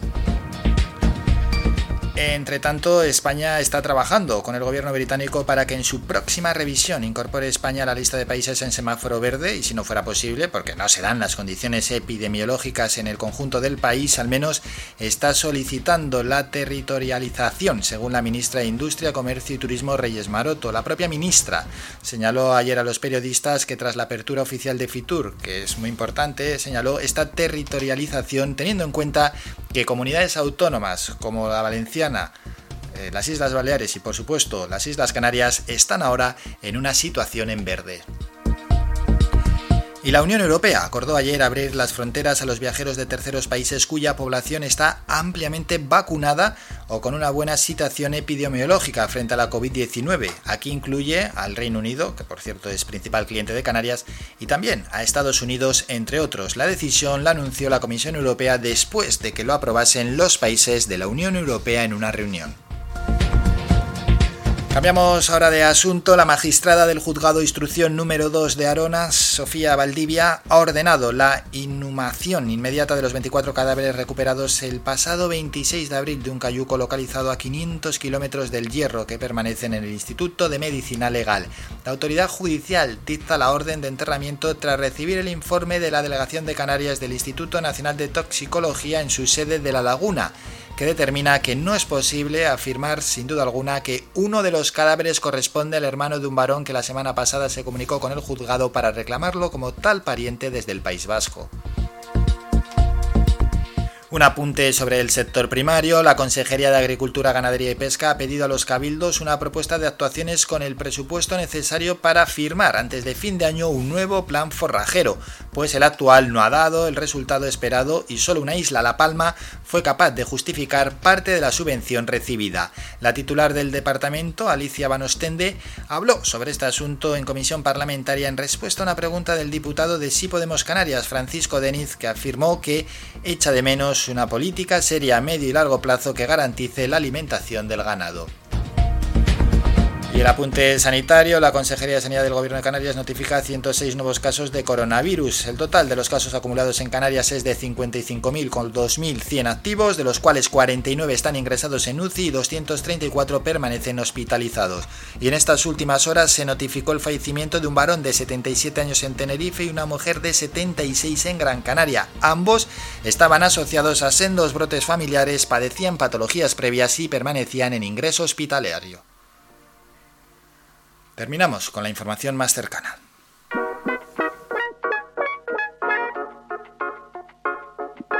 Vamos a hacer un, cambio brutal, porque antes hemos estado en Fitur, no nos va a dar tiempo a contactar con Yuconda, así que no vamos a volver a la Feria Internacional de Turismo en Madrid. Bueno, de lo malo malo ya hemos estado allí con Jonay López, el concejal de turismo de Telde, que nos ha explicado pues cómo se desarrolló la jornada de ayer y lo que queda por delante.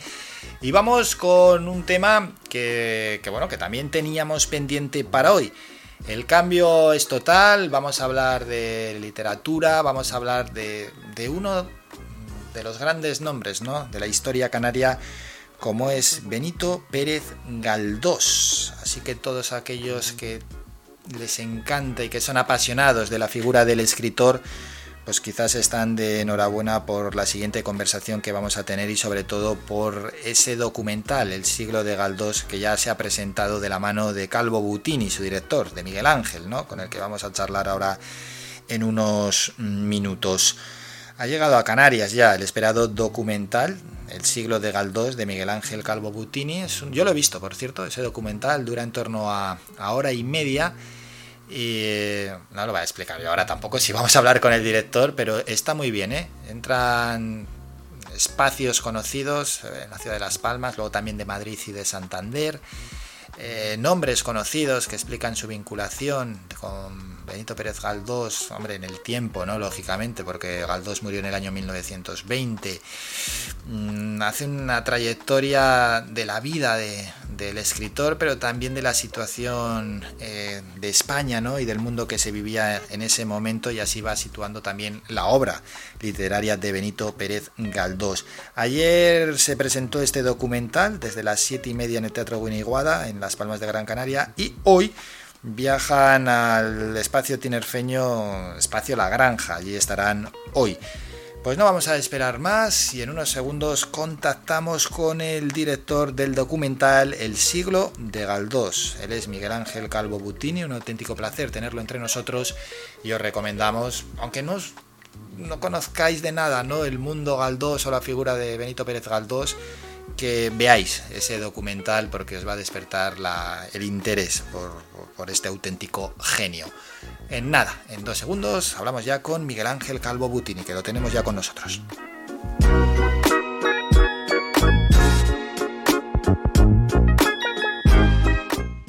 Miguel Ángel, buenos días.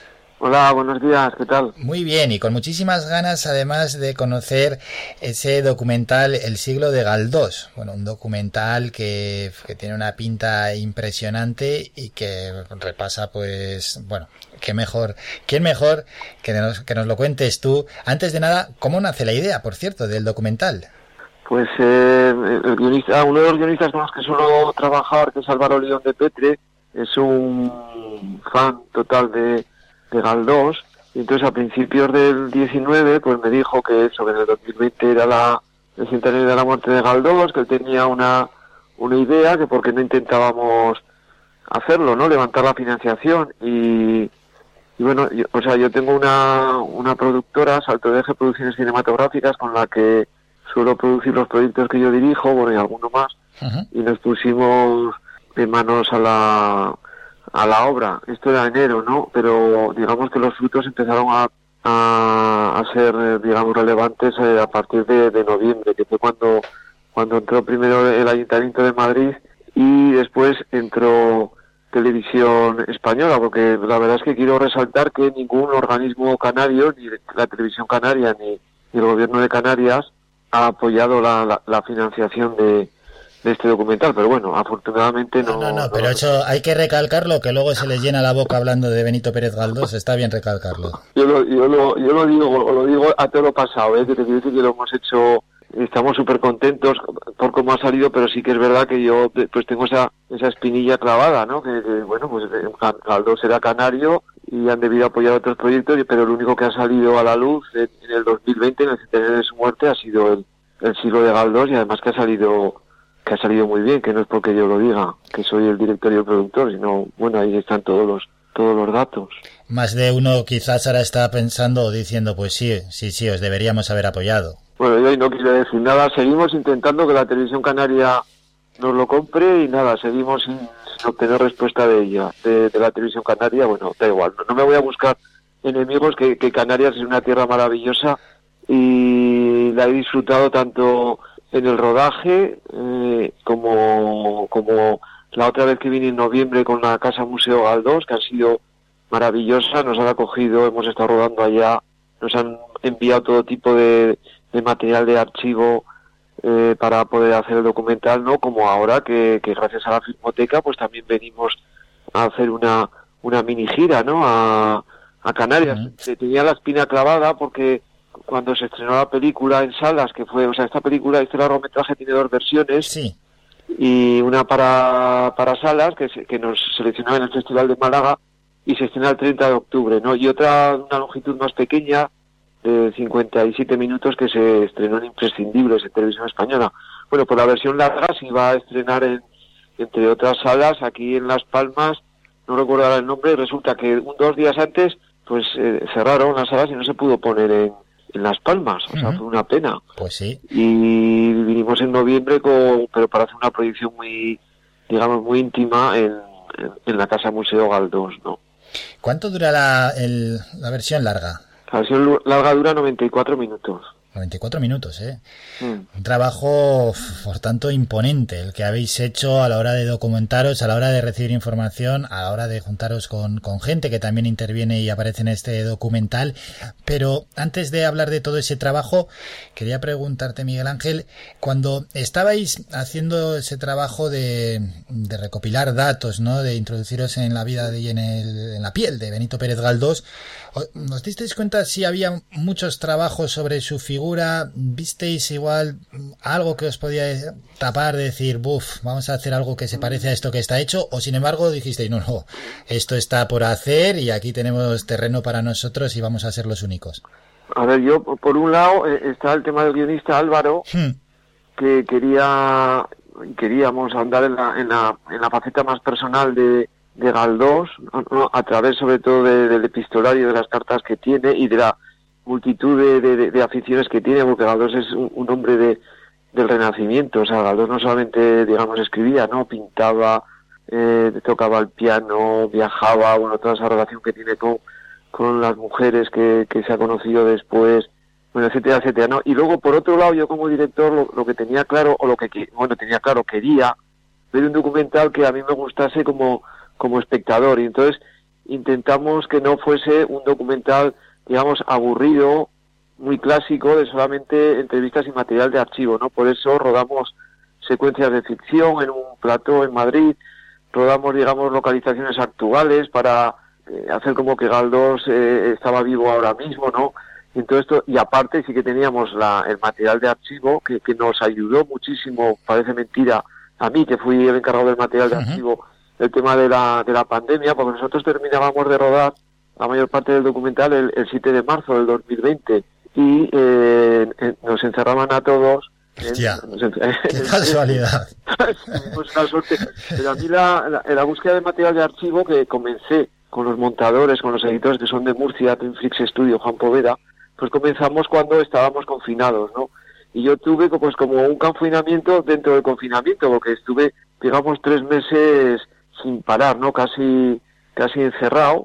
tengo, tengo familia, ¿no? Tengo pareja y un hijo, y bueno, la verdad es que, pues gracias a mi pareja que se encargó del hijo, pues yo pude hacer eh, todo esto, ¿no? Pero la verdad es que fue toda una, una experiencia, ¿no? Y eh, no, no había mucho de, o por lo menos yo no me, no me volví locos intentando ver lo que había hecho de Galdós, es más, no, no lo quería ver, pues, para que no me, para que no me influyese, ¿no? Pero sí tenía claro que quería como espectador un documental entretenido, que no fuese un documental al uso, y yo creo que eso sí lo hemos, creo que, que sí lo hemos logrado. Sí, sí, sí, ojalá, ojalá porque se hace mucho más atractivo con esas secuencias ficcionadas que ha comentado y demás. Bueno, y luego entrevistas, eh, ¿quiénes participan? Pues mira, entrevistas queríamos también que no fuesen las típicas entrevistas de, de gente, todos expertos en Galdós en general, y también queríamos gente que, digamos, que fuese, entre comillas, entretenida cara a la pantalla, ¿no? Que no fuese... Entonces, bueno, pues fuimos dividiendo, pues está por un lado la eh, Victoria Galván, que es la directora de la Casa Museo Galdós, que no, nos cubrió un poco lo que era la- nos cubrió la infancia de Benito en Canarias.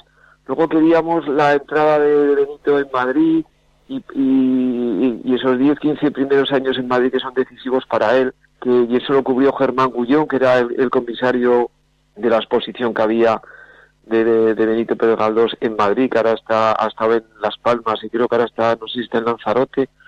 Luego queríamos a Ana Belén, ella fue, la, prota- ella fue Fortunata en, en la serie Fortunata y Jacinta. Ah. Queríamos a Laila Ripoll, que es dramaturga, y para que nos cubriese la parte, digamos, teatral de los, de, de los textos, la autoría de Galdós en el teatro, que también es una parte muy importante. Luego tuvimos a- al director de la, al actual director de la Real Academia de la Lengua Española, Santiago Muñoz Machado, que también, bueno, pues el tema de la RAE también eh, tuvo su, su cosa con Galdós. También al director del Ateneo, porque el Ateneo fue muy importante en Galdós. Galdós y la gastronomía, eh, que es Pepe Esteban. Entonces, bueno, cubríamos, eh, creo que no me dejo más. Estuvimos también aquí rodando y estuvimos con la sobrina bisnieta Caridad, eh, Caridad, y nos eh, estuvimos en la finca de los lirios. Lo que pasa es que, bueno, al final Caridad no, digamos, no sale entrevistada y creo que no me dejó, creo que no me dejó a nadie, creo. No sé, no sé. Almudena Grandes, quizás. Eh, perdón, madre mía, perdón, Almudena Grandes. Efectivamente, Almudena Grandes es fundamental para toda la parte de los episodios nacionales de, de Tristana y todas las novelas de Galdós y para hablar también de, de Galdós con en relación a la, a, la mujer, ¿no? Que es, bueno, entonces a lo largo de todos estos entrevistados, entrevistadas, nos lleva muy bien por el, por lo que es el largometraje documental, ¿no? y eso lo unimos a lo que es la, la ficción, las localizaciones, digamos, actuales y el material de archivo, bueno, y ahí lo metimos en, en una chistera y salió salió Sí, el sí, chivo de y, ha, y salido ese documental que, bueno, pues seguro que le estamos despertando muchísimo la atención a, a los oyentes. Claro, luego está el público, ¿no? El público que se va a situar frente a la pantalla y lo va a ver. Por una parte está público que puede ser más o menos experto en la figura de Benito Pérez Galdós y luego algunos que no conocen absolutamente nada. El documental se dirige al, al público en general, es decir, es que si no conoces absolutamente nada, aún así el documental va también para ti. Sí, vamos, Sí, ¿no? de hecho ya te digo, yo, vamos, yo no era ningún, ni lo soy, ningún entendido en Galdós, ¿sabes? Yo aparte de, de haberme leído, pero hace mucho tiempo, parte de alguna a- alguna obra de Galdós, porque, porque la obra de Galdós es una, es una locura. Pero entonces yo iba sobre todo a, digamos, al público desconocido de Galdós, al, al público que no había, que no sabía casi nada de Galdós, y sobre todo que el público, cuando dice el documental, le apeteciese no saber más de, de- de- de- la obra de Galdós, ¿no? Y eso a mí sí que me gusta cuando salgo, pues la gente me dice, no, pues mira, ahora me voy a dedicar, ahora me voy a poner a leer que si los episodios nacionales, o me voy a leer Tristana porque me ha traído, o Misericordia, o porque me ha- o, o joder, qué pena que ahora mismo no esté Electra como obra de teatro en la cartelera, yo qué sé, ¿no? Entonces, pues eso te, te, te da una cierta eh, curiosidad, ¿no? Que era lo que a mí como espectador quise hacer como, como director, ¿no? Algo que lo viese y dijese, no, pues me atrae esto y, y, y me dan ganas de, de- de verlo, ¿no? Sobre todo va dirigido a eso, y bueno, pero sí que es verdad que también ha, ha habido mucha gente experta en Galdós y a la cual yo le, le tengo mucho respeto, porque pues en, en, en los debates que, que se establecen, ¿no? Pues, por ejemplo, ayer estuvimos en, en el Teatro Vinigada- en, en Las Palmas, ¿no? Y hoy Eso estamos en, en, en- en el espacio de la Granja de Tenerife, ¿no? Pues hay veces que la gente te pregunta y, y yo realmente soy honesto, ¿no? Y digo, mira, yo es que esto no, pues no te lo sé contestar, ¿no? Porque yo, yo te puedo dar un poco mi visión como, como, como director y a nivel de archivo todo lo que he ido descubriendo de Galdós, pero es que lo que he descubierto de Galdós es que igual es un, un 5% de, de lo que es la, la vida de Galdós, ¿no? Que, era, que, que, que, es- que es- algo Claro que es inmenso. inabarcable. Sí. Sí, sí. Sí, sí. Bueno, y eh, expuesto todo esto, ahora, ¿hasta dónde queréis llevar el documental? Es decir, mm, ¿cuáles son los siguientes pasos?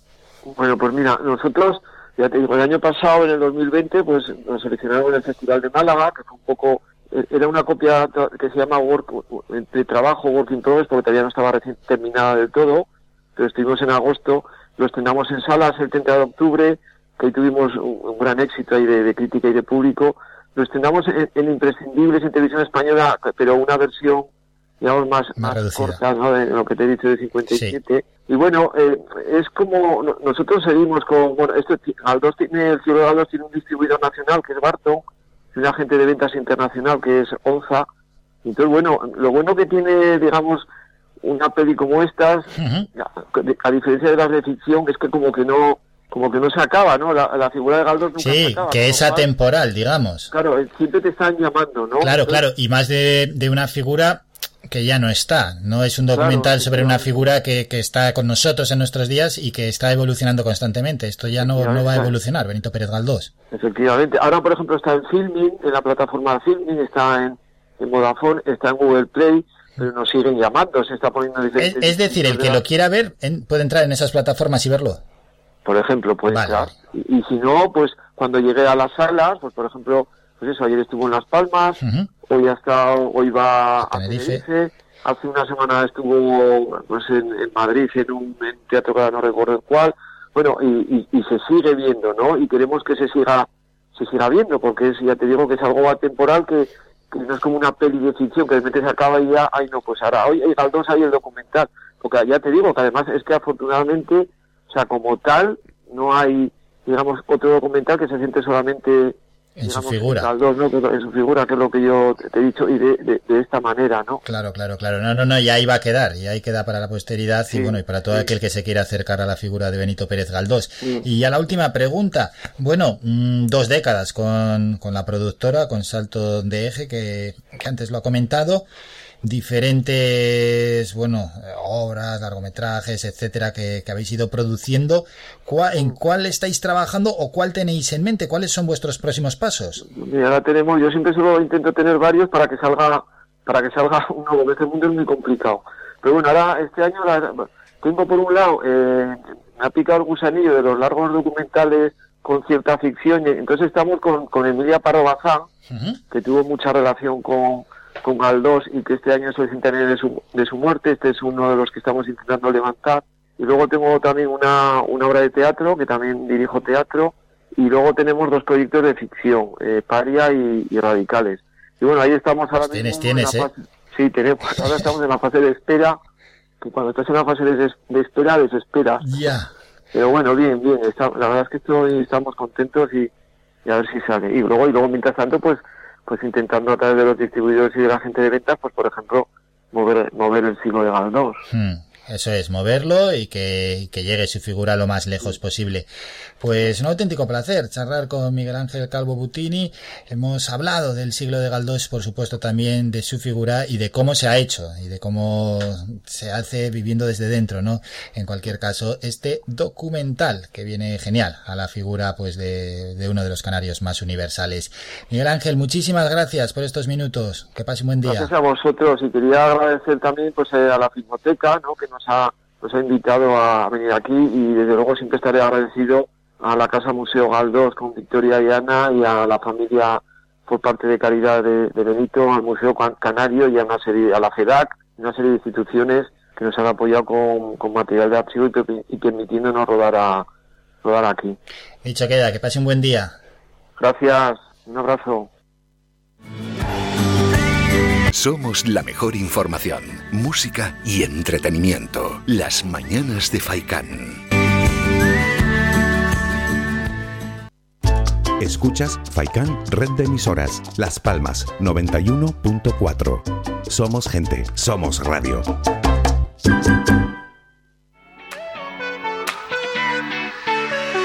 Lo mejor del mar está en la pescadería de pescadores de Arguineguín, abierto de martes a viernes de 8 a 3 de la tarde y los sábados de 8 a 4 de la tarde. Domingos y lunes cerrado por descanso del personal. Aparcamiento gratuito para todos nuestros clientes. Realizamos reparto a domicilio en Arguineguín y en el resto del municipio de Mogán los miércoles y los viernes en Maspalomas. Teléfono de contacto 649 61 15 22. Pescadería de Pescadores de Arguineguín. Lo mejor del mar.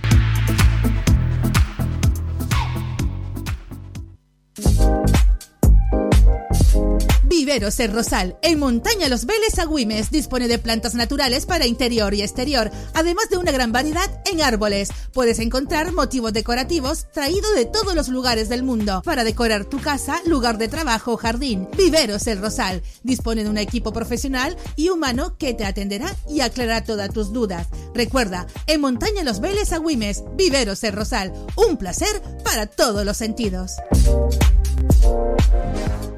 Somos gente, somos radio. Escuchas Las Mañanas de Faicán con Álvaro Fernández.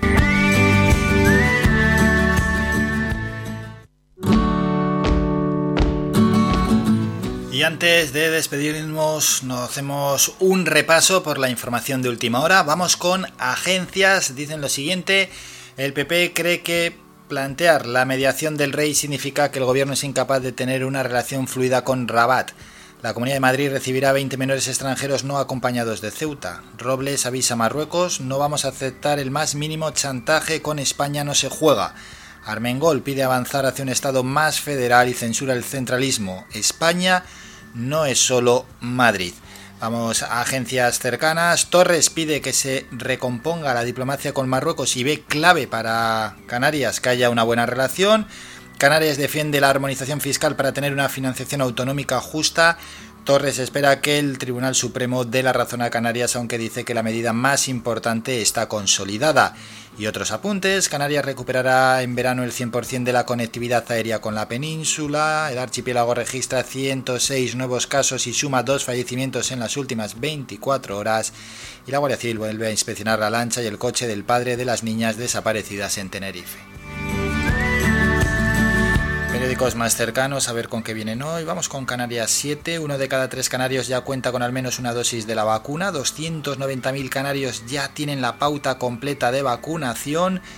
Canarias baraja exigir un test negativo si el Supremo rechaza el cierre perimetral. El TS fallará hoy o mañana sobre el recurso para las restricciones en Canarias y la Fiscalía del Supremo pide que se rechace el cierre perimetral en las islas. La provincia, Marruecos suma aliados y agravios de España, el sur marroquí expectante ante la gravedad de la crisis en Ceuta, crisis migratoria, Canarias contiene el aliento ante la crisis con Rabat.